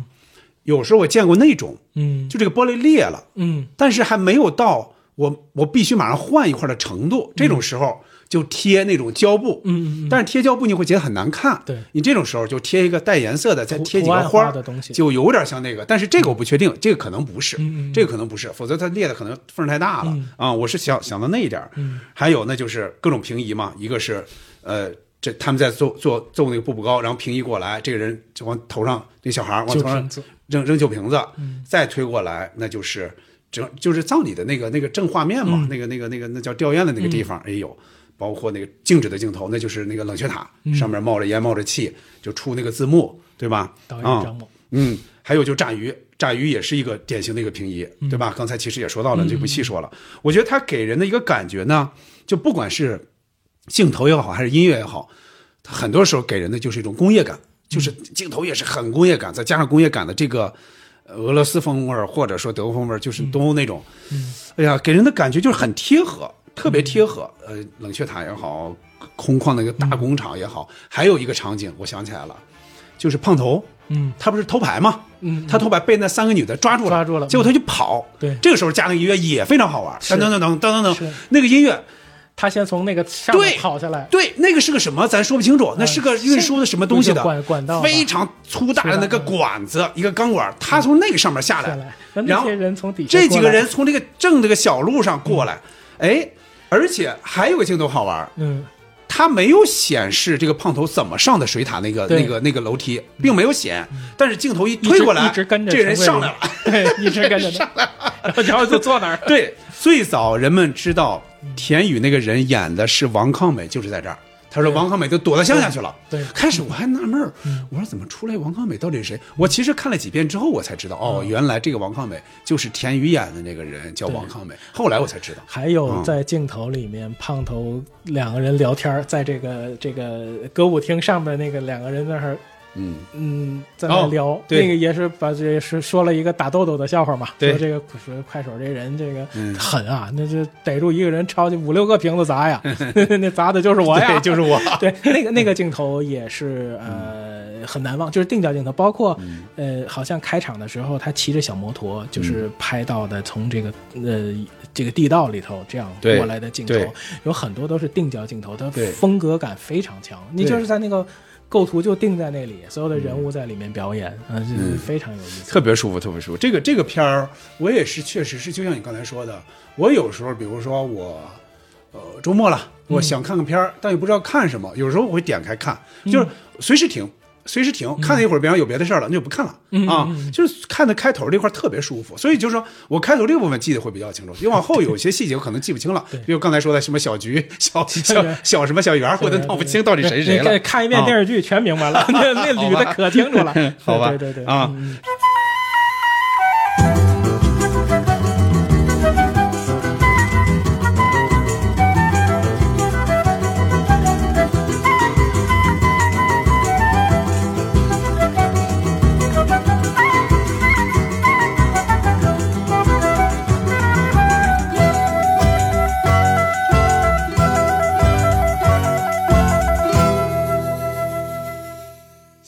说完这些了啊，嗯这些细节、这些镜头、这些音乐，嗯，咱们开始说人了哈。嗯先说陈桂林吧，嗯，就你怎么评价陈桂林这个人？你理解不理解？就是他和女儿的那种关系和他对女儿那种争取吧？嗯，说说吧。呃，我这一次看其实会，呃，我更喜欢他的这种执着。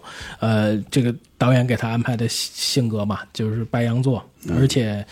嗯，他这个是小人物去做一件这样基本上不可能完成的任务，而且弄了那么一群就不可能完成任务的人，再给他们集合起来，就是去创作奇迹的这么一个一个过程。他跟他女儿的关系，嗯，我这次肯定是带着老父亲的这个心态去的。我深知他的不容易，包括刚才您说过这个，他做钢琴的时候，就所谓的这个第一第一个啊手工钢琴，假钢琴假假钢琴 就是用毛笔做支架，就是。他有个台词嘛，是叫呃，爸，这能谈吗？怎么不能谈啊？等干了之后就能谈。对，就是我现在，我现在听到那种这样的台词，嗯我内心是非常难受的。跟淑贤聊天，一句吐槽嘛，说就跟他妈一样，一群白眼狼。对，有这句话。嗯嗯，另外就是总感觉就是父亲好像不太能有崩溃的理由，嗯就像那个感觉就很像妈妈，就是在孩子成长的时候那种无条件的这种陪伴。嗯嗯，其实跟他母亲相比，其实陈桂林已经尽他最大的努力给孩子爱，因为这个陪伴是最。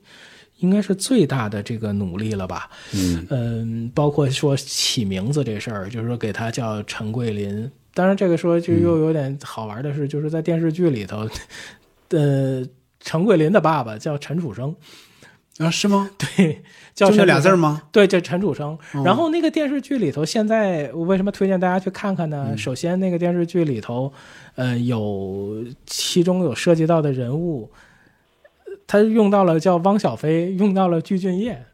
哦，非常神奇又高瞻远瞩的一个创作，哦而且而且里面有呃演这个他呃陈桂林大姐女儿的这个演员，就是我们现在的大嫂高叶。哦，他会很年轻的那对，会用哦一个特别假小子的方式出场、啊，这个是非常非常奇妙的一个事儿。嗯我另外能感受到的，他对女儿的爱就是，嗯，孩子晚上上奶奶家去了，你上我那儿去不？嗯嗯，这个小圆毛裤还没织完呢。对，对他想这事儿嗯那一句我也是觉得很很心酸。我也当然理解这两个成年人的状况和语境，嗯但是那件事情，你看他每次这个导毛线，导毛线，嗯对那些包括也有他织毛衣的这些镜头，我就想起来会会会心 心里头总是会觉得，嗯，因为因为电视剧里面可能会更交代更多他之前辉煌和。才华横溢时候的样子。那在这个时代变革之后，他呃作为这个现在的这种状态，呃，非常理解，他也在这个环境里不停的挣扎，所以嗯，确实是一个很很心酸的故事。嗯，你刚才说啊、就是电视剧里是展现了他之前的那些前景的，就是之前大概做哪些事儿，有哪些辉煌。嗯，电影里基本上没有展示。是，所以你看他在这些人当中，这些老伙计，嗯他在这些人当中，他到底是个什么样的一个一个地位呢？其实他地位并不是太高。你看他想做这件事儿的时候，他去求这些人，不管是在。呃，这个肉联厂那儿是吧？就对那个肉铺那儿，大刘还是说在找快手，嗯或者找谁，人们都不太捧场。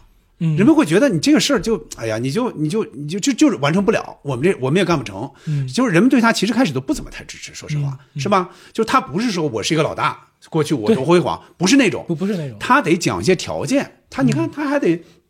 甚至他还得把快手那个公司得算出来，嗯对吧？我在做这个事儿，不是说你们我一这个这个就是一一我这一招呼你们全都来，是吧？是是是不是那种情况。他组团队还是有困难的。对，嗯但是呢，就是他内心肯定也是有骄傲的，应该是，就是能感觉出、隐约出、感觉出来，他是他是有骄傲的，嗯他想用自己的努力让女儿留下，就这个事儿可能更打动大家了吧？就不管怎么着，嗯。我们都伸出这把手来，而且相关的手艺也都有嘛，差不多这些人是对吧？就各行各业，不是各行各业，就是钢厂这些老哥们儿，他肯定都有手艺的，嗯。就帮着你去干这个事儿。他他是这样，他那个历史背景就是您看像像这个季哥的这个职业哈，他就是说呃呃，比如说因为打起来了，就因为这个呃这个矿管子管子，这个在这头，那个在那头，嗯他们那个时候就是已经是这个工厂是一种废弃的状态，对，呃。当时是已经有这些工人们自发的变成了一个生产线，就是季哥管理的这个。他不说我去你那儿要用你的地方，他实际上就是从找材料到制作到什么，就是在一个废弃的厂房里的，包括这个变革之中，已经形成了这么一个生态，嗯所以他会去呃。找这些人，传这些人，其实他们的那种状态其实也是非常非常不稳定的。嗯，呃，但是这些人又习惯了集体生活、集体思维，所以他们在一起的时候，有些是嗯所谓的像快手这样出来之后，他很。应该是很珍惜，也不再违法，就是这个这个心理的触动非常大。对。这个剧里头会说他为什么这个因为这个事情进去，因为时间比较长，所以他出来的时候非常非常的谨慎，嗯，但脾气还是这么爆哈，嗯。呃，所以就是这这一群人的性格，所以他们在一起应该是很开心的会走到这里，包括。烟囱倒下之后，他们是很多工人是自发的回到厂子里面的，是那样的。这个是情感的这种凝聚力，就像上期说的，他其实会有集体人格的存在，嗯，所以大家一起帮他完成这件事情，这还是一件很浪漫的事儿。嗯。嗯。那我接着再说啊，接着说陈国林跟他女儿啊，嗯他你从开头你也说那套词儿了，他跟他爸在转述这个事儿的时候，他肯定是内心是瞧不起这个卖假药这个人的，对吧？尤其是相当于出轨是跟他跟他出轨了，要跟他去了，对吧？在这种时候。那他又无能为力，他怎么跟就是从经济条件来比，他比不了，他给不了什么，就说他怎么让他，但是他肯定是内心还是想给女儿一个更好的未来嘛。那这种时候他又不想分开嘛，有感情在那儿，他才想起造钢琴，但最后又没有办法了，又只能是。呃，只能是让女儿就过去了，去让那边去去养着去了。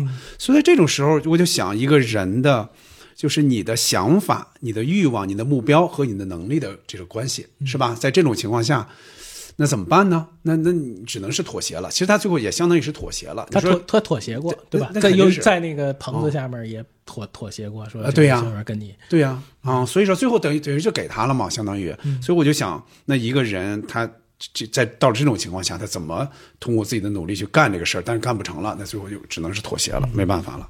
就是接着说哈，就是怎么看陈桂林和这个淑贤，就是他这个女朋友的这个关系。呃，在就是其其他的也一起说了嘛，包括舒贤，包括其他配角一起说了嘛。嗯嗯就是我我现在在看哈，就是我觉得他们现在的这台词里说的就是各取所需哈。嗯，其实这个关系我觉得还挺好的，就我觉得就是也都别再各 各往前走。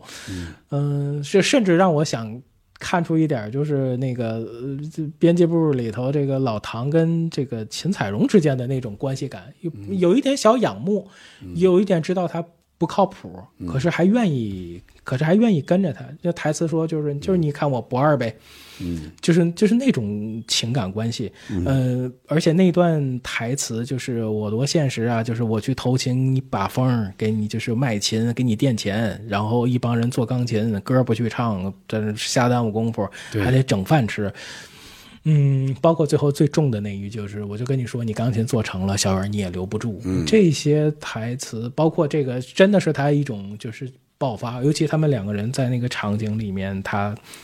高的这样去看着他，跟他说你的现实观的时候，嗯呃，两个人的那种位置、那个变化，应该这段谈话是有一个巨大改变和推动的。嗯但是从后面的这个这来看的话，就他们两个人一起生活，就这样可能负担都会小一点。就是如果从 延伸现在延伸过去想的话，呃，跟小跟小菊的情感完全不在，这个淑贤的、呃、丈夫也不在。其实他们两个人是比较合适的。就是如果又跟王康美有这么一下的话，就是怎么处理这种关系，这个是比较、比较比较非常实际的问题。你看他打他的那那一组镜头，呃，先先让他下来自行车过去，然后又这样围追堵截的在一个斜坡上那样打。可是。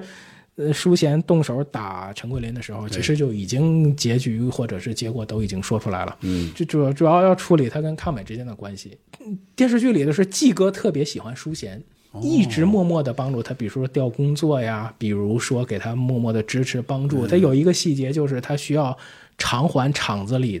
当时他呃先生领的那些工资过日子，但是厂里说我他不回来，他跑了，这是厂里的损失，你要把钱退回去。季哥当时又给他换外汇，换什么钱，最后说这个钱你留下，他说我不要。然后季哥特别仗义的把那个垫子掀起来，把剩下说让该他拿走的钱就塞进去了，就非常季哥是个非常仗义的人，在在那个里面，反正季哥在电电影里展现的这个形象也非常好，是也非常好。你看他很有自己的面子。你刚才说到他们要抢那个管子嘛，就分不清到底这个属于谁嘛，结果打起来了。他之后几句话解决，对说你们管子归你们，你们医药费自己出行不行？接受了，得了。就看那么多人在那儿，就就就迅速的平不平不了这个事儿。他几句话平了。拿意见啊而且就是大哥范儿，呃，那个那个那个那个大衣大衣二一批，呃，还有还有那条狗，对，那个狗跟着他，，只是、只是他在狂飙里头有点怂，嗨 是吧？就是在狂飙里头，对员啊，我就这个演员我说我说这大哥被埋了。后来，对对对对对对对对对，你看他，包括后来很有面子，这个他又犯事儿了嘛，相当于这警察来找他，他的意思，你看我把这事儿先办完完我再走，嗯哎，不慌不忙的把这个事儿弄完，一看，哎，跟陈桂林交代说这个现在是合格的，我走了。这个时候他他跟着警察走一个背影，然后狗跟过去哎，这感觉特别好，就是有点遗憾的，就是最后他没能看到这个钢琴做出来，但是他完成了他的是将来再看吧，再放出来再看，跟 快手就。是对对对，就是季季季哥那个那个那个角色是非常不不一样的。我我再说说，我再说说舒贤吧。啊，我感觉舒贤和这个陈桂林他们建立起感情，应该就是工作中建立起感情了嘛，一起组个小乐队，有了感情。最早的时候，我觉得他们应该是互相吸引力应该是很大的。你看淑贤他又唱歌又干嘛，就是他应该是互相有吸引力。但是我要不要透露一点？嗯你说吧我我说我要不要透露点电视剧里的？啊，行吧，你说。年轻的时候，这两个女孩，淑贤和小菊，都喜欢过陈桂林。哦陈桂林她的那个二姐特别有意思，是食堂打饭的。一给这俩看着这俩女孩，都给她多盛一点，多盛一点，说你得抓紧，我在这个岗位上盛饭，每天给他们多，你得做个选择，你得做个判断，然后就去比较他们的家庭环境，说还是淑贤好一点儿。但是呃，一开始小菊是特别喜欢陈桂林的，在做抉择的时候，他就是写了分别写了他们两个人的名字，但是最后。交出去的情书是没有写名字的，他是放在了淑贤的口袋里。嗯，但是那天就是阴错阳差的那个从口袋里掉出来，掉落到当时是背靠背的椅子，掉到对柜去了。这个信就被小菊捡到了。小菊看了那个信之后，因为他们在那个工厂，在那个环境里头，都认为是嗯，可能文化水平没有那么高，所以写的情书都特直接。但是这封信就觉得不一样，然后小菊就跟他说，这个是陈桂林。写的写给我的，嗯。其实其实后面就是阴错阳差的，就是误会了，实际是写给淑贤的。但是当想做抉择的时候，小菊又怀孕了，所以就必须要结婚，哦。所以他那边也是拒绝了季哥之后，呃，去找另外一个找了另外一个，就是厂子里对他好的一个人，那么顺理成章的在这个人物关系下，在这个小地方。他们两个在一起，因为最早陈桂林谈了一个女朋友，因为上大学跟他们分手了。这个两个女孩作为朋友，就一直观察着他。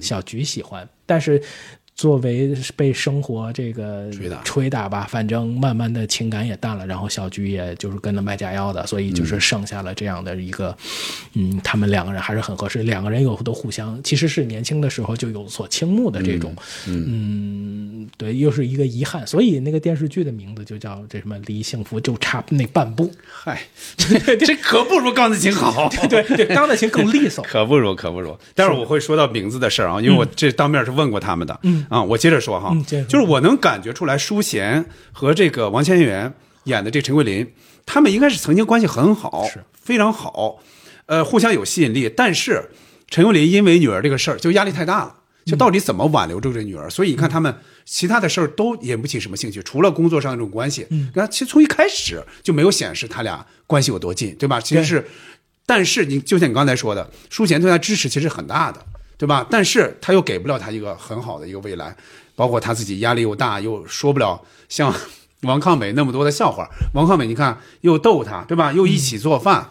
嗯，一起协作，这个时候慢慢他们感情升温了，这个时候结果就出现了这个事儿了。但是刚才说那个呀，我有点什么感觉啊？如果现实生活中出了这个事儿的话，他们俩和解的可能性不大。是的，就又那么熟，出了这个事儿。如果你是完全的一个另外的人，那也行了，以后不打交道了。又低头不见抬头见，又出了这么一个事儿，我觉得是很难俩人俩人就又走近的。你看最后等于又给了一个交代，俩人又递了递烟，又说了句笑话，那等于这样俩人又缓和了嘛。而且最后等于陈桂林和这个谁和这个舒贤又走到一起了，而且也没有说舒贤说我对不起，或者说没有，就是一个音乐一个什么一个场景，他把头一低，嗯一搭搭在他肩头上了，这个事儿可以娶我了。哎，这个事儿就是这样的，最后俩人就结婚了嘛，对吧？嗯嗯那我接着往下说说啊。嗯呃，田雨演的这个王抗美呢，嗯，确实是有点油嘴滑舌的，就是跟之前那个。呃，那个反正也是有点，你说讨厌也说不上多讨厌，他有时候有时候也挺好玩，比如说他帮着这个去找那钢琴夜里弹，那不是他拉的线儿拉的关系吗？结果他因为这个就丢了丢了工作，对对吧？王康美，所以说他也有有仗义的一个部分。就一开最后一开始两个人在教室里头，对他俩聊天嘛，女儿弹钢琴才被才被被发现，然后也一直在也一直在帮他，然后、呃各种各种各样吧，就是策应嘛，对你你你继续偷钢琴，你也肯定得有他的帮助嘛，就是帮助很大。对另外两个人吃烤串的时候把他叫进来嘛，说就是喝酒的时候就是密谋 密谋大事的时候，你肯定是还是他会第一个想到他。对，是那样的。有的三人小组的时候有他一个。对，所以就是还是有些事儿还是挺靠谱的，只是隔壁老王这个事儿，就是让这个关系变得很很僵。是这样的，是这样的对对对。嗯，那我接着说说快手啊。嗯，快手我点一下就得了。嗯，就快手他之前有那个案底嘛，就相当于这个事儿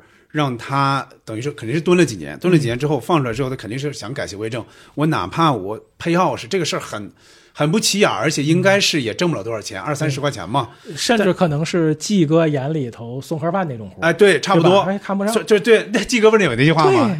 你男人干这种事儿是叫什么？对，丢人还是叫什么埋汰什么之类的？他有那句话，反正瞧不起。是你看这个时候他踏踏实实干，而且而且我明码标价，我要说出来，就是你要找我去，你给我多少钱，我这事儿说出来。但是我是按我是按我的手艺挣钱，是吧？而且去了之后，我坚决不碰这些东西。嗯而且里边不说到了吗？你能不能这这对破一次你的规矩，对对对把这东西开开？人他不干或者什么怎么样？包括胖头一个劲儿去激他，这个时候你能感觉出来，就是这个快手他是有自己的一个尊严的，而且就尽管我过去走过弯路是，但以后坚决不干这种事。新的职业信仰也对很强。对，是那样的，是嗯是是，我我想补充一个，就是这个剧里面，其实汪公这个角色是我最敬佩的，嗯，呃，是就是也是这群人里最德高望重的，嗯。那我查了一下，实际这个人就是王全源的父亲，哦，王千源他爸呀，这是？对，这个是王千源的父亲那。可不像啊，一个圆脸，一个长脸嗯。对，但是但是，嗯、就是、我因为是最早看在豆瓣的有一张图是他们两个人，然后底下写的就是父子一起来，他是演员吗？是演员，是专业演员是吧？对，这应该是就是东北的专业演员。哦嗯，对这还真不知道。对，这个是我我一开始以为你写的惊喜是这个呢。呃不是不是，对对对我我还有好几个彩蛋要说呢。是是是是，所以就是这个是我我也是后来找到这个，我也发现啊、呃原来这个这个还有这么一层关系，我也觉得是非常不一样。那说完这一趴哈，嗯接着说表演吧。其实刚才也也涉及到一点点嘛。嗯，那先说说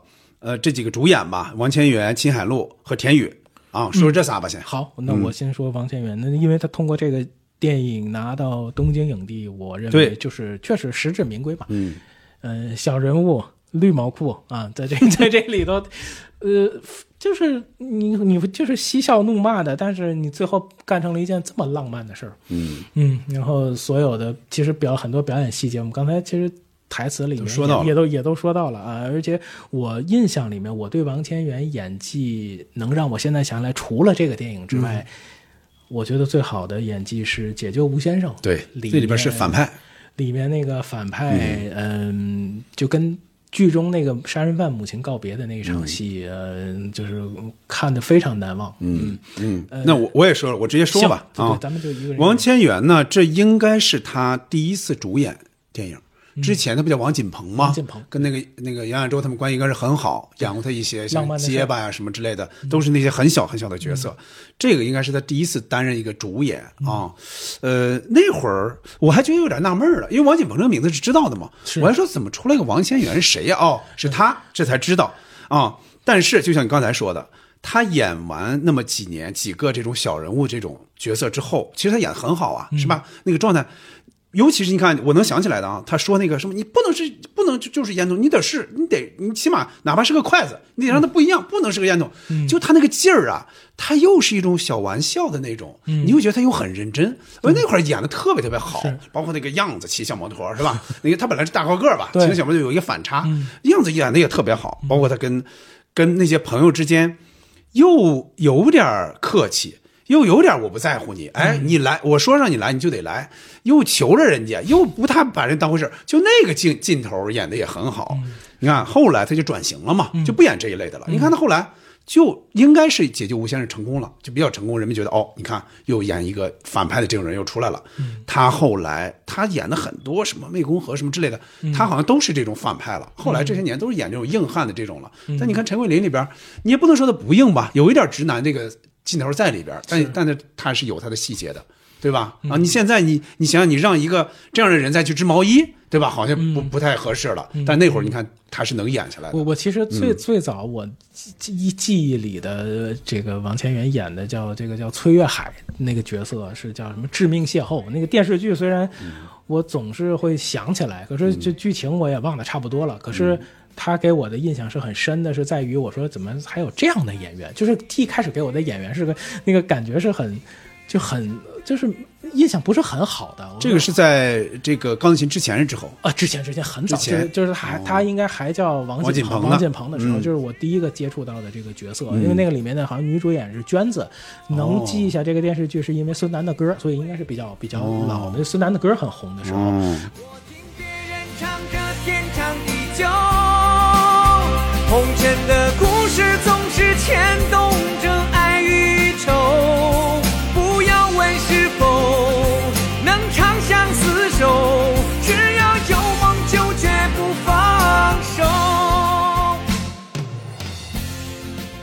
这在浪漫的事儿的时候，我就已经对他的这个转变就他那个结巴让人印象太深了。对对还是环保环保主义者，好像环是环保主义者唐古拉山，哦对嗯对，呃，然后另外在像跟范伟老师演这个，就是《即日启程》里头，他也演小夏的男朋友，真实的男朋友哦嘛，就是就是什么在。这个洗浴中心里头蹲着嗯。憋、憋气啊，或者什么的，也是这种呃，那个时候也是个小小悍匪，到吴先生就是绝对是个、大悍匪了。是个暴 是个暴徒了。对。对对对，所以王嗯。千源的变化其实很多，但是只是现在好像他演的这个电电影或者电视剧，就像呃也也有也有主旋律的了，但是呃可是那个就后面就看的就是非常少。后来不演主旋律的男演员不多了，基本上都演了。对对对吧？对对对啊，因为吴先生那一次是。呃，他跟丁晟导演来学校做、做放映，然后就是我一直是就是也拿着照相机，也一直看着他，我就觉得啊，就是觉得这是个真的是呃呃，就是历练到一个非常优秀的一个男演员的那种状态了。嗯，这这个行，嗯，我接着说秦海璐哈，嗯，在这个里边，所有的歌都是他唱的，就只要是以他这个淑贤的这个形象嗯。出现的这些歌，都是他自己亲自唱的。所以呢，有的尽管像跟《往事干杯》不是很准，确实那会儿拖了，那会儿拖了，那个拍子也不对的啊，但是你还能感觉出来，他其实是能够胜任这个这个角色，他是一个起码是一个能抛头露面唱歌的这么一个人，你能相信他是小乐队的这么一个主唱，是让人能相信的。是他可能稍微拖一点儿，是不是也可以符合他这人物啊？就是说，毕竟不是真正特别专业的这些这些演员嘛。对对对对啊对，对对。但是他你看他生活路名，他也练歌，对吧？对就唱俄罗斯的那些歌曲，然后也也不停的也不停的训练啊。对对对对。你就是能够感觉出来，就是秦海璐那个京剧的底子，因为他是那是学刀马旦嘛，刀马旦他 虽然是打，但他肯定也要唱嘛，是能看出来他这个嗓子是在的，是有这个底子给他做了一些铺垫的啊，非常感觉非常棒的，而且我印象里面，秦海璐为这个戏之后资金链儿有问题之后，秦海璐好像投入了非常多。这个钱就是张某那会儿也没名嘛，你看耳朵大，他也没出名。嗯那会儿他的这个钱是很难拉来的，在拍的过程中出现了资金的问题。嗯是秦海璐觉得这个戏特别好对，哎，他哪怕你看他戏其实也没那么多嘛，嗯哪怕就。哪怕是这样，他也用了自己的钱垫了一部分进去，这个电影后来才出来。对我，嗯然后这个戏电视电视剧版的选的这个女演员，选的这个淑贤这个女演员，那个眉眼其实也很像，也很像秦海璐，就是演的也非常好。然后那个里面的，就是嗯，因为生活所迫，他就去季歌的。歌舞厅去唱歌去了，哦所以顺理成章的哦跟他组成、怪不得呢组成小乐队，也是一个就是合理的一条线。嗯，那你接着说说其他演员。嗯我一会儿再说彩蛋。好嘞，好嘞，嗯，那呃，田雨吧，说说说说田雨，就是就是这么多年一直在塑造各种角色，但是给我印象深的就是两版钢的琴，电视剧也有他，电影也有他，还包括上一部的，就是我们聊到的呃《耳朵大有福》里的这个姑爷啊、这这个里面其实他隔壁老王。给人的感觉其实也是不讨喜的，就是是。你会也会也很想有点遭人恨的，对，也很尤其到后边。对，嗯也很也很想也很想揍他，嗯，但是又又是那就只能说明这个演员塑造这个角色还是很成功的，而且他，呃，每次都是鬼头鬼脑的出现在就是有他们的这个环境里头，不管是大的大集体活动还是小的。就像刚才说的，仗义归仗义，可是有些时候也不那么靠谱。我再想补充一个，就是、呃，小菊这个演员，我有点不知道为什么要用一个韩国演员来演这个角色。对，对，其实国内演员也可以胜任啊。但是你能感觉出来，这个谁呀、这个张猛，因为他在东北嘛，嗯他们在那边应该是有地理优势还是有什么？嗯他们那会儿跟韩国合作应该是比较多的。你看这个片尾，非常多的部分是在韩国完成的。他的他的后期，包括他的后期，还有那两颗烟囱倒下来的特效，都是在韩国对吧你看做的剪辑。呃，然后编应该编剧好像也有，也是不是也有？我忘了是剧版还是哪个，反正也有韩国人在。嗯呃，是不是才能编出具俊晔那个段子？我就是我是很长时间之后我才知道这个演员是韩国人当时我还在想，我说哎，这个演员是谁呢？为什么后来没演过戏？后来才知道，原来是韩国人，叫张申英，是吧？这么一个呃演女演员，而且好像也不算特别有名吧，起码没有到一线，韩国的一线没有。嗯，再一个。你知道这个这个人是韩国人之后，你再看他的比较近的那些口型。口型是不对的。啊对对对他应该现场说的就是韩语，他估计是国语是就是中国话应该是对对对对不太灵，对对对但连口型可能都对不上，所以他说的就是韩语，然后在后期配音。配音这儿我就要说小彩蛋了啊，嗯因为我接下来一个问题不是问彩蛋吗？彩蛋，嗯，您先说吧。你知道是谁吧？我不知道给，他配音的，我不知道，给他配音是车晓，哦，是车晓。所以从这儿开始，咱们说几个小彩蛋。好啊，我再说一个啊。车晓那会儿是不是还没什么太多名呢？你像一零年、一一年，如果这是一零年拍的话，那零八年零八年是《非诚勿扰非》，诚勿扰是零八年是吗？哦，好吧，那就已经有名了，差不多嗯啊、因为我对他不怎么太了解。我接着说我我啊，怕他妈妈，嗯 接着说，嗨，又开始说之前的了。抓住他们在夜里偷偷弹琴的，嗯，那个女老师就一直在说话，不是好几个女老师吗？对对对对其中有一个一直在说说话的那个人，能看出是谁吗？我看不出来。那个是李秋歌，《乡村爱情》里边跟小沈阳演的那个王天来搞对象的哦那个李秋歌，我很漂亮啊，我这个演员。我注意了，但啊是脸型这个演员很漂亮啊，是的啊是的是的。她应该在《乡村爱情》里能够排到，就是我说颜值啊，应该是能排到前几名，就是但是就是吐吐槽比较少的戏太少了，是。就就是后来就没有她了嘛，很多时候就没有秋哦歌了。那句著名的台词是出自他，我们女老耽误女老师上厕所，就是他，啊就是他啊！这个演员叫金梅梅，就是玫瑰的那个梅，金梅梅，好像后来也没有这么太出名，包括《乡村爱情》，后来好几季他也不演了。嗯，我记得再说一个啊，这个估计，因为他已经成流量了，所以我估计很多人已经把他这个挖出来了。嗯。这个胖头领着大家一起追，嗯，就说叫什么叶？那个人安安呃叫安昌业安昌业，谁是安昌业？还谁是安昌业？嗯，这人不是出来了吗？嗯。我不是说这个人的哈，嗯。就是一直镜头上有一个穿着素色衣服的一个小男孩，嗯。稍微靠里一点，靠远一点，然后接下来又一个横向的镜头，也他就是最后要走，就是让你走走啊滚滚。那个时候，那他的镜头应该是更细一点，就是他那个模样看得更仔细一点了。那个人其中就是穿浅色衣服那个人、是张哲华，就少爷少爷与我。不是有新仔吗？嗯新仔另外一个、哦。现在已经成为小流量了，叫张哲华，嗯。就是他。哦。他是他是鞍山人还是哪儿的人？反正去去那儿拍他就去了，应该很小嘛，很小应该就对对十十五六岁、十七八岁，就是那个样吧，一个高中生那个劲儿，这个就是那会儿，哦那个就是他啊。太有意思。我接着说啊，嗯我接着说，嗯我开始就提到了，嗯就我最早参加了那个小首映嘛，嗯就是去在金园那块儿。嗯嗯那天呢，怎么回事？我大概说说啊。嗯那天是张猛本来要参加的，嗯但是张猛是提，就是反正那那两天病倒了，就实在是来不了了。他肯定是愿意参加嘛，跟大家聊一聊，因为他肯定最了解嘛。我当时是先是坐在五六排看的这个电影，接下来就是有映后，映后的话可以提问题，我就咵我就坐在前面去了，因为我有非常多问题想问，一个是夸他，一个是我想问问题。嗯。你看我，比如我问的，嗯。我问刚才我提到的，我问秦海璐，我说为什么会放一个一点都不新的这么一个段子放进去，就是老王的这个段子，这个段子其实是。他可能给了淑贤惊喜，但是给不了观众惊喜，因为观众都知道他知名度太高。当然，这个笑话本身水平是很高的，但是他知名度太高了，太多人知道了。当时是秦海璐有这么一个解释，他是问过张猛的，他说为什么要放这个？我如果从合理上想，他没有提到这点。我如果往合理上想，那个时代它并不是，比方这是一一年供应的哈，并不是一一年的事儿。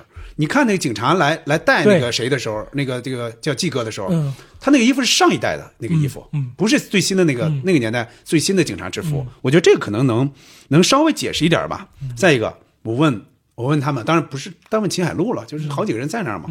我说那个钢琴到底能不能弹出声音？就是你们最后造出来那个钢琴，那最后那个声音是自己弹出来的吗？就是是他真正的声音吗？秦海璐说假的，他那个声音是后来配上去的。配的嗯他曾经提出来过，不是他提，不一定是他提的啊，有人提出来过，能不能就用原声，嗯就用那个钢琴自己那个声音收进来放到最后，嗯行不行？嗯然后有人就说太残酷了，声音不好听，啊对对对，就当当当当，就是完全不是钢琴那个质感的声音，完全不是。那个我记啊得采访里头，张猛导演说，这个钢琴是有这么一个东西，哦呃，是是做出来了，嗯呃，但是就是声音是有问题的。他们在在他们制作过这个，因为毕毕竟你拍戏你也要拆开再装上嘛。对他，他是就是肯定是能弹的，对这不能说不能弹，对能弹。一个是调也不准，再一个就是肯定吱吱呀呀的，肯定是不好听。嗯就你只能因为你最后收尾又收了这个比较温情的、温暖的这么一个尾，如果你用这个声音刺激大家，可能是不太合适的。所以最后对、嗯最早提就是秦海璐提出来的，说能不能就用那个声音，但是后来被否了，就后来就用的、嗯直接用的另外的声音的配上那个声音的但是让人感觉是他弹出来的，是他自然的一个声音，其实不是的。而且再说一句。这个钢琴后来在哪儿出现过？我见过这个钢琴，就是造出来这个钢的琴，嗯在小崔的那个历口述历史中心，哦就在传媒大学，嗯一进口往右拐，我知道他不是那儿吗？嗯就在他们一层的大厅那儿放着，专门当时写着说，哦。钢的琴用当时所用的钢琴就是那个，那那那一台哦。就在那儿放着那所以所以但后来有没有我不知道了啊，很长时间了，好几年之前，嗯那会儿外就我们是能进的，后来现后来因为疫情不让进，根本你想去里边看那个电影看不了了。是啊、是是。然后我还问了，就你刚才提到的，就是钢的琴这个名字，因为最早看你也不知道他要干嘛，钢的琴你就会感觉这要调侃吗？是吧？为什么要起这么一个名字？那你看完之后，你觉得这个名字其实很贴合，特别贴合，但是你没看，这个能不能把你吸引来不好说。所以他们当时在内部。就有这个争议，说钢的琴这个名字太文艺了，尽管很准确，但是太文艺，不太容易吸引人。当时有各种，他们好像在网络还争过名字，嗯叫什么？有的人就说叫什么“满城尽带钢的琴”，就之前等于火的电影嘛明白明。包括什么？有的人调侃说郭德纲的琴，所有的很多人出了各种各种名字吧，有的是真的，有的是调侃。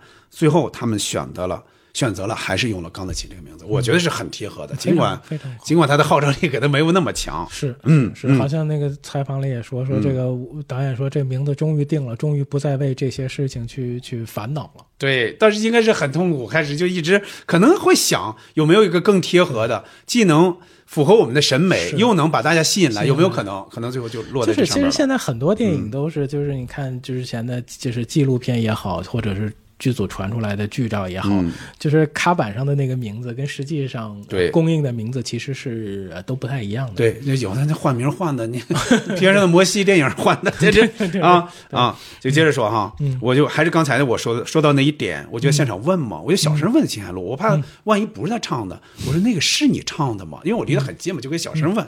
他说是是是，就非常骄傲嘛，说是是是，所有的就是只要是他唱的歌都是他唱的，而且就是现场收音，所有的像王千源他们就是现场唱的，就是现场收的音，不是后来配的啊，所以唱错也是现场唱错的 哎。那那琴也都是他们弹的吗？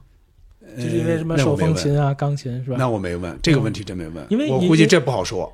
对，因为因为很多场景，秦海璐有很多弹琴的场景，对，呃，包括拉手风琴啊或者什么，嗯对吧？是吧？这个问题没问，我不好说。对，我觉得他们不一定能能弹得那么自如嗯嗯啊，唱每人能唱两句嘛，对吧？但你要这乐器可不是你一天两天能练出来的。对对还有就是，完了之后就是现场签了大海报嘛，就你刚才说那大海报特别大，嗯，特别大那个海报，那个现在我折了好几折放着对，呢。那那阵儿那啊海报也不知道为什么那个尺幅都是那种特别大 啊！王千源、秦海璐都签了，还有这个我不知道，我现在想不起来了。我是在微博上，我可能发了一篇文章，还是因为什么？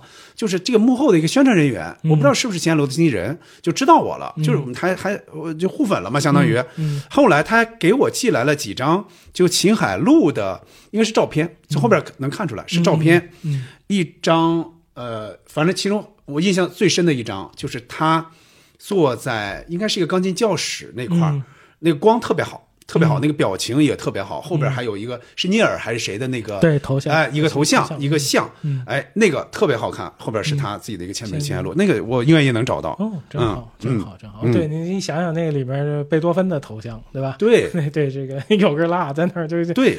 对，那个场景对，现在这是音乐家嘛，音乐家放到后边尤其音乐教室就会放那些东西，对对对对。然后还有还有一些嗯。石膏像，反正就是艺术感，就学校艺术感，对嗯。对对对对。是这样的，我说了好多细节哈。嗯那接着说，就是捎带着说说吧，就是张猛的其他电影，嗯你有没有哎呀自己的一个感觉？因为后来他又拍了一些嗯什么一切都好啊，包括什么的，你大概说说这个吧。嗯，呃，就是张猛，我后面的电影除了这两部之外，呃，我可能看的就是。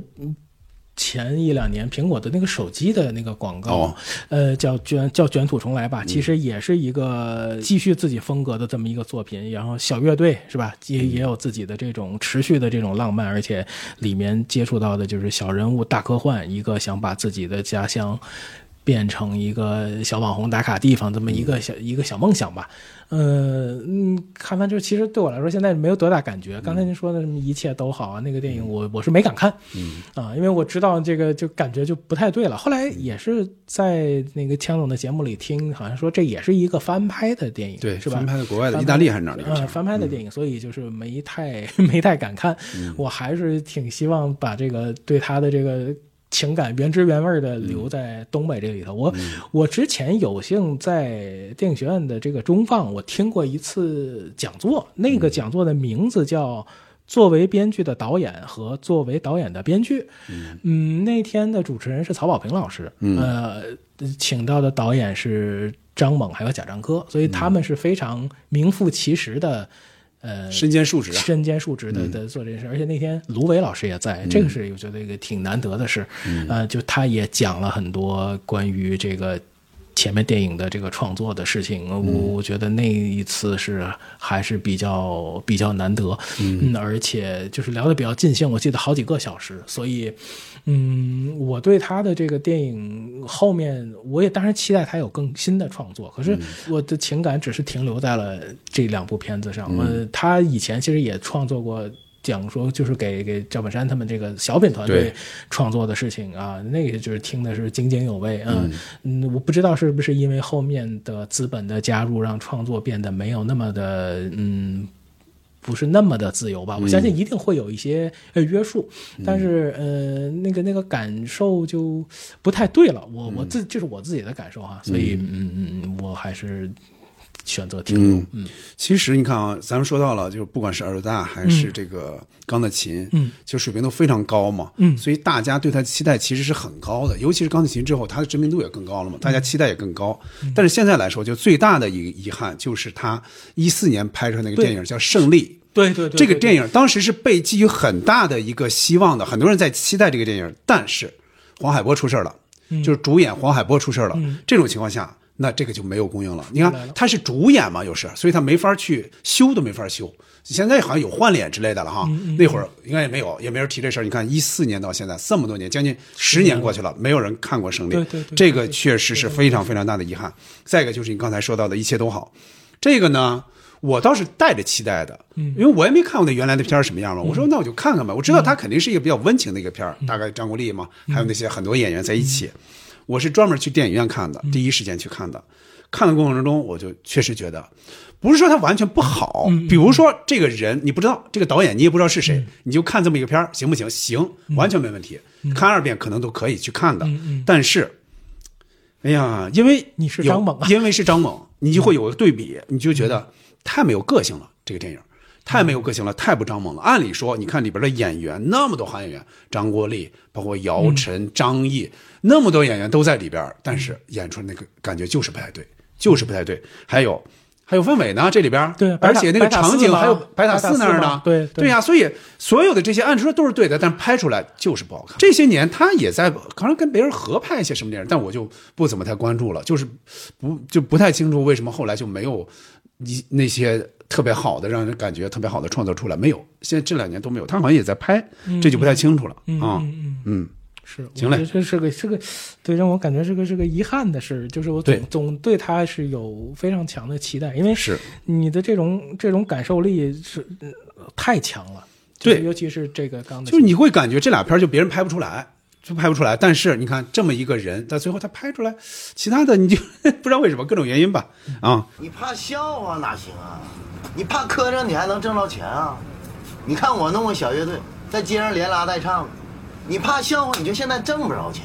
就是，你这个有机会我得跟他聊一聊，你知道吗？你首先你得解放思想，你解放完思想才能解放自我。哎，对，嗯以后有事儿啊，你快一块儿叫着他啊，你快把他解放了吧。全面解放了。行嘞，那最后一趴吧，到嗯。咱们到最后一趴啊，嗯。那就说说自己的事儿了啊，或者你的感受的一些事儿哈。嗯。嗯，这个里边你看陈桂林他们，相当于这个群体都是一个面临下岗，其实已经下岗了这样一个状态嘛。嗯。就对于下岗这个事儿，你有没有印象？就是你小时候，应该是九十年代，九十年代中期嘛，中后期。嗯。啊，再一个，你怎么看人生的二次择业或者说创业这个事儿？嗯。工作方面你有没有面临过一些比较重大的一些选择？其实对于下岗这件事儿，呃，对我来讲，印象里停留的就是刘欢的那首歌。嗯，那个是我是就是嗯，因为我父母他还是比较按部就班的，我也是后来嗯通过文艺作品还有一些社会报道，我才知道就是人和社会之间发生的那种关系，包括这些北方城市所嗯有产生的这种震荡啊、嗯只是可能并没有波及到天津。嗯，天津这个不明显是吧？呃，对，因为所有剧烈的的这种疼痛，好像东北会更更明显，或者也许就是可能比较幸运，就是我对我的家庭没有受到这个的，就是亲戚朋友那些也都没有。嗯，我印象里面并没有。天津是不是也有？你比方说钢厂或者说纺织厂有没有这些？应呃是有的，制制钢厂什么亚一啊，或者什么，应该也也天津铁厂挺有名的。对，天津铁厂，但但是但我我有亲在天津铁厂。但是好像、呃，嗯，我们可能那个社交或者就或者是因为小，对，或者你你小感受不到那种，嗯就是你可能会还那个时候可能会感觉离你比较远，嗯，嗯所以是我的感受没有那么的强烈。然后呃，这里面的人生选择跟二次创业这事儿，其实对我们来说，这事儿就现在来说，这事儿近在眼前，因为嗯我们这个不管是。就是平面的设计，还有就是图片摄影这个行业，因为 AI AI 的这种发展，它已经我们这种相处的关系已经是近乎于少年派的相处模式了，就是你跟虎的关系。嗯。嗯，就是这，而且而且我们现在好像感觉是在争取，就是打破这个平衡的速度慢一点或者晚一点。嗯，之前也跟朋友聊天的时候也说，就是就是我们其实都没办法去说忧虑，就是下一代怎么办，因为有可能我们五年之后的工作都不一定是一个什么样子，也许是一个全新的工作，所以我是这种危机感是很强的。嗯，如果说他有没有可能成为你们的一个助手，而不是取代你们？我们当然是希望这么发展，就就恐就恐惧感会很强，因为它能替代你太多的东西。它关键是我的感觉啊，因为我到现在没有用过，我的感觉是，就它出来这个东西已经给你很大惊喜了，你就会觉得这是个完全的成品了。嗯，就是你会你会找不出它的毛病来，就是到底怎么去，它找的是毛病。所以说最主要的，我觉得就你们有你们的审美在嘛，有你们的这个表达在，你怎么能给他一个指令？就这个指令，比方说我没干过这个，我这个指令我是发不出来的，嗯。但你们能发出一个指令来，比如说哪儿我要有一个这个建筑，哪儿要有一个这个细节，嗯。这个你们能发出来，但我们发不出来。可是，啊。可是，一如果说就只是从 AI 绘画这一点上来讲，可能你会描述或者会会表达，对。这个东西可能是要比有审美有时候会更重要，或者说它同等重要，因为我用的是比较比较有限嘛，但是也是在慢慢的探索中，但也会看很多这方面的东西，因为你必须要掌握或者知道一些你的对。潜在的这种危机，尤其像在广告公司这个行业里的人，他们呃分享的这些，不管是案例还是以娱乐的方式去分享的这些照片，他的想象力。非常之丰富，而且他们 AI 跟人最大的区别就是它的情绪之稳定、输出之精准，它没有任何情绪，就像不怕加班对，就像就像下棋，就像下棋，就是围棋这件事情，就是他他只有就是只有就是正确，只有这一条路，但他没有那种情绪的波动，这就是非常非常可怕的。嗯嗯，所以这对我们来说，这是一个嗯非常非常大的挑战。嗯呃，工作方面，所谓的大的选择可能也没有吧，我只能说我做好我自己该做的你。学的也是这个，干的也是这个，是吗？就是摄影，你是学的摄影，然后后来干的是摄影和设计，就对相关的嘛。对对对对，就是美术，然后设计，然后转到摄影，其实是一个同步的，而且是它两个。我一直说我的我很开心，就是我的工作是摄影跟设计，它是一个互相可以弥补的过程，互相进步的这么一个过程。所以这个是我就是我我很幸运，我找到了这个。嗯，所以就是我能做的就是继续把它做好，就是转行或者是什么。我当然会考虑年龄和这些呃这些你你因为因为你如果转行的话，你意味着你从又是一个全新的学习的过程，这个东西年龄就是一个非常重要的一个问题。就是你的十万小时，你不太好攒攒了。对你，你你要是再那样的话，你还是可能还是一个初学者。当然，你有你的人生经验去做另外的一件事情，这个事情当然是两说哈。当然是有你的经验会更好，或者用你驾驭的这种能驾驭的经历和能力去做另外一件事情，可能会对帮你有帮助，可能能走一些近道，但是。离能在这个行业里越来越远，或者能坚持做一件事儿，这个可能还是不一样。所以，嗯，实际上的情况还是说，你只能做好你该做的啊，嗯这这个你自自己往上跟，只能跟自己比。所以，有的时候我会想到，就是像《寄生虫》那个电影里的 bug，我就是觉得像那样的一家人，他能。呃，到那个程度，他能到那个程度，能理解上流社会的思维逻辑，这个是不太可能的。嗯就是他能天衣无缝的能这么好，因为你的眼界或者你的环境决定了你的思维。嗯，呃，你进进入那样一个家庭，其实是很就就是你能跟他能想到一起，或者是感受力是共振的。这个、我有时候总会想，就是还是按、按部就班、踏踏实实的做好你自己该做的东西。呃，就是什么事儿你就跟跟嗯陈桂林说呢，你跟跟自个儿比啊，解嗯。解放思想。嗯，你很多东西真的是要重新的审视或者考虑，要跟他做朋友，但是也也不能就是 他太有惧怕感，应该是敬畏吧。其实是工作里的，我也觉得 AI 就是敬畏吧，那它就是一个非常大的挑战。嗯，你是转行不多哈，那嗯相比来说，我转行就太多了。你看我上次在重庆人生我也讲过嘛，嗯上大学不怎么样，嗯我毕业之后是先干了一个营销类的这么一个公司的活儿，在那儿的时候，我就想，我想进入新闻业，哈，我想干新闻。嗯那会儿也天天看报纸、看杂志什么之类的嘛，嗯那就从那儿我就进入北京。嗯到北京之后的十几年，其实是一直在这行的。嗯开始在很小很小的，后来到行业报，后来到了比较大的媒体。嗯但在那之后就开始迷茫了，就说到底干什么，就不想一直就这样干这个干下去，就想既想干文字类的，但又是相对又不一样的一个行业，所以后来又进入了一个金融行业嘛。到那儿干的还是不高兴，干那么一两年两三年，后来就想着那也差不多四十岁了嘛，就想着自己干了，就现在就干了自己这一摊儿。但是你要说。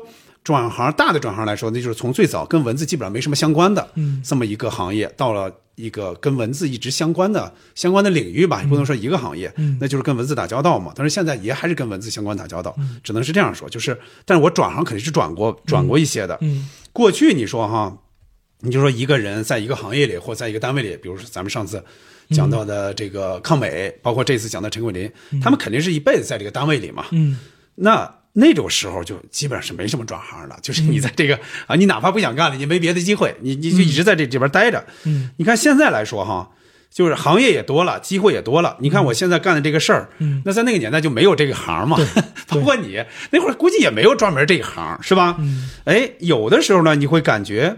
哎，你就一直从事一个事儿哈，就是一直深耕，能做出成就来，其实也挺好的。就是你在这种比较自由的状态的时候，有时候会想那种那种比较专业的状态大概是个什么样的。嗯但你只能这样想，就是你干的这个，不管你干哪个哪个行业的事儿，或者到哪个单位去，或者到哪个领域去，你起码就是你的专长一直在。嗯。对吧？你比如对你来说，那我、我摄影，我可不可以在这个单位，可不可以在那个单位？嗯。就我一直干这么一个干这个相关的领域，包括设计、相关的领域，但是你在不同的行业是不是也可以干？我觉得就就是你你凭你本事吃饭的这个事儿，你是一直在深入的，一直在加码的，不断加码的，就是你的本事一直在历练的。我在这这种情况下，你是不太怕转到其他行的，有可能越转越好，可能是这样的啊。嗯，我再说一个啊，最早最早说这个下岗的事儿，我再说回去啊。嗯你刚才说感觉不出来，这个我有点纳闷儿的，因为你毕竟是一直在城市里，我不是，我一直在乡下那会儿，嗯。就包包括下岗这事儿发生的时候，我才十几岁，一直在乡下，嗯。我的周围一个都没有，我敢说一个都没有，村里不可能存在下岗这个事儿，嗯。你你种地你就种吧，做买卖你就做吧，赶大集你就赶，嗯。没有下岗这个事儿。嗯。城里的亲戚呢，我刚才说到了，我天津是有亲戚的，嗯他们就是在铁厂，嗯。但是我也感觉不出来他们到底有没有受这个影响。我那会儿写小，也没怎么问过。但是我姨是很早就不干了，我知道，嗯很早就有点像内退了。但这个跟下岗应该没有关系。他好像八十年代末九十年代初就面临这个事儿了，就是好像一直是我姨父在一直在工作，所以我不太清楚。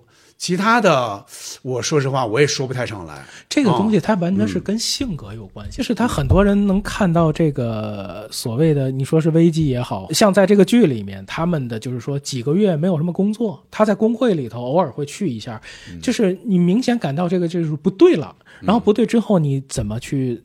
去应对，大部分出来的人或者什么的，那就看那些尤其近近些年的这个东北文艺的这些作品，那是一个非常沉重的撕裂的一个一个过程。那其实真的就是跟思维方式有关系，尤其听到那些故事能，那个就是后后后几辈是直发凉的那种故事，我我我我我是有的时候确实是嗯我能体会和能体能理解。你说包括到现在几年的变化，也有。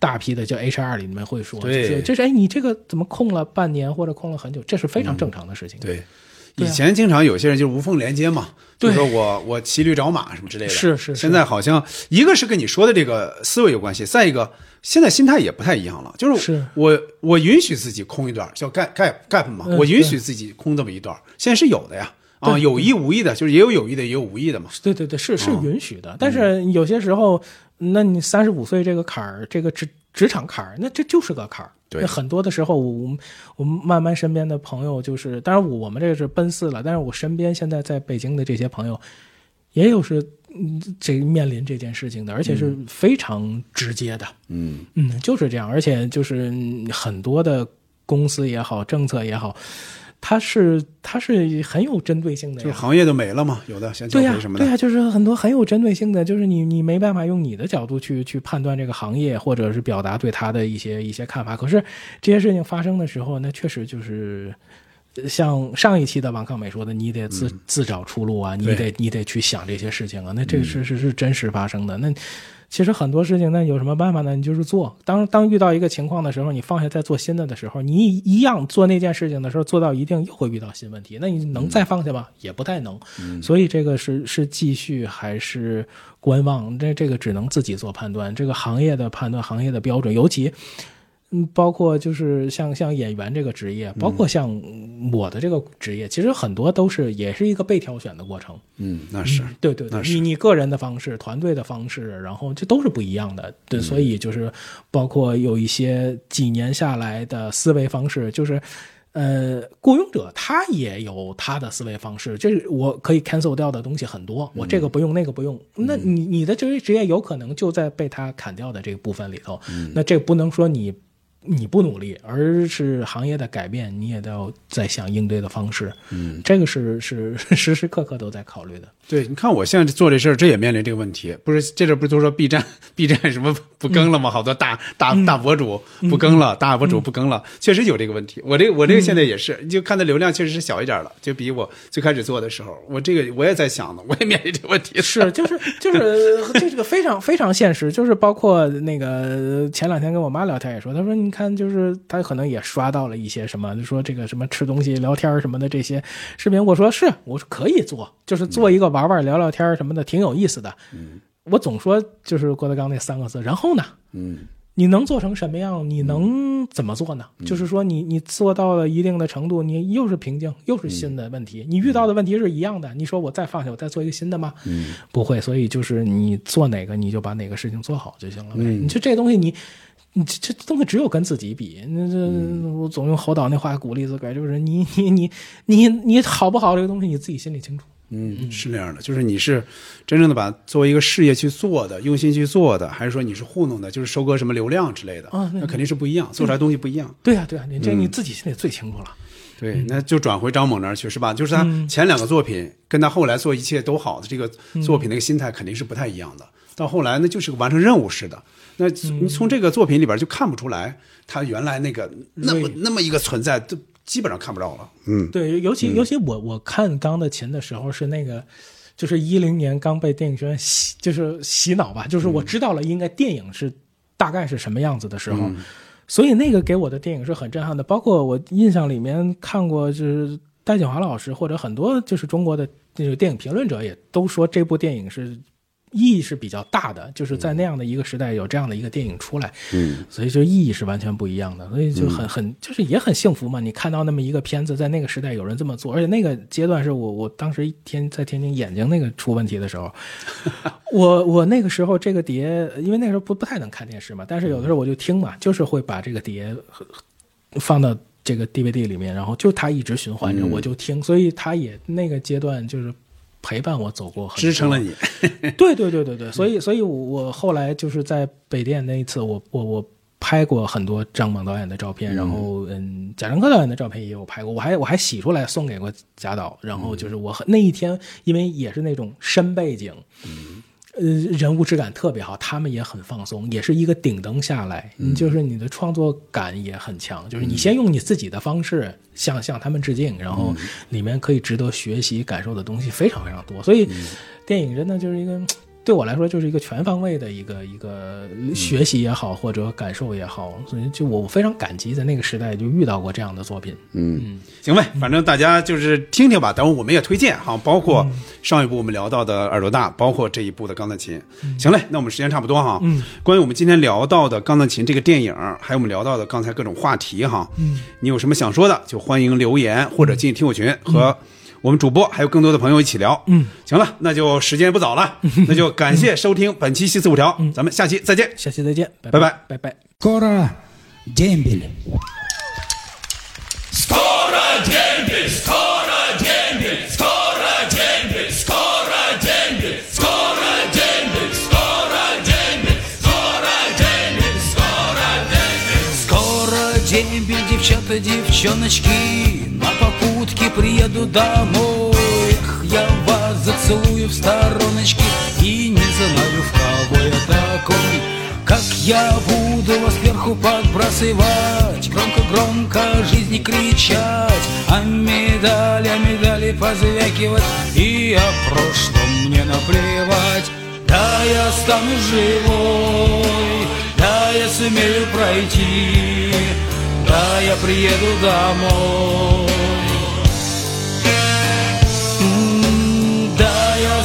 Живой, да, я сумею пройти, да, я приеду домой.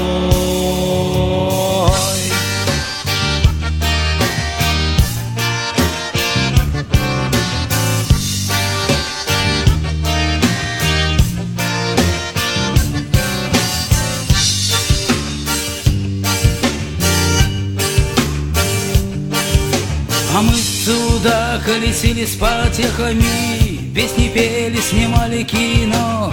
А когда мы обратно ехали, Только молча смотрели в окно.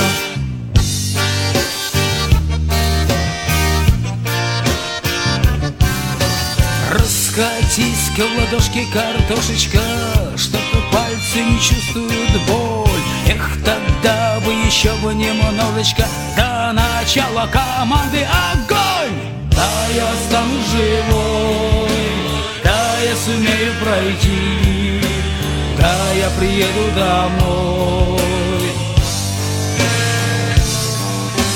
Да, я стану живой, да, я сумею пройти, да, я приеду домой.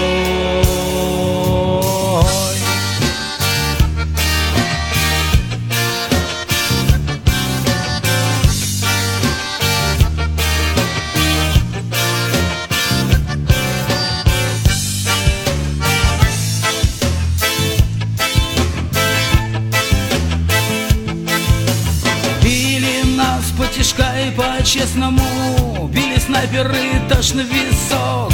И летела судьба неизвестная Мимо каждого наискосок. Лишь луна нам светила приветливо Да ветла нам была по пути. Лишь из магнитофона кассетного Пела девочка нам о любви. Да, я остался живой Да, я сумел пройти Да, я приехал домой.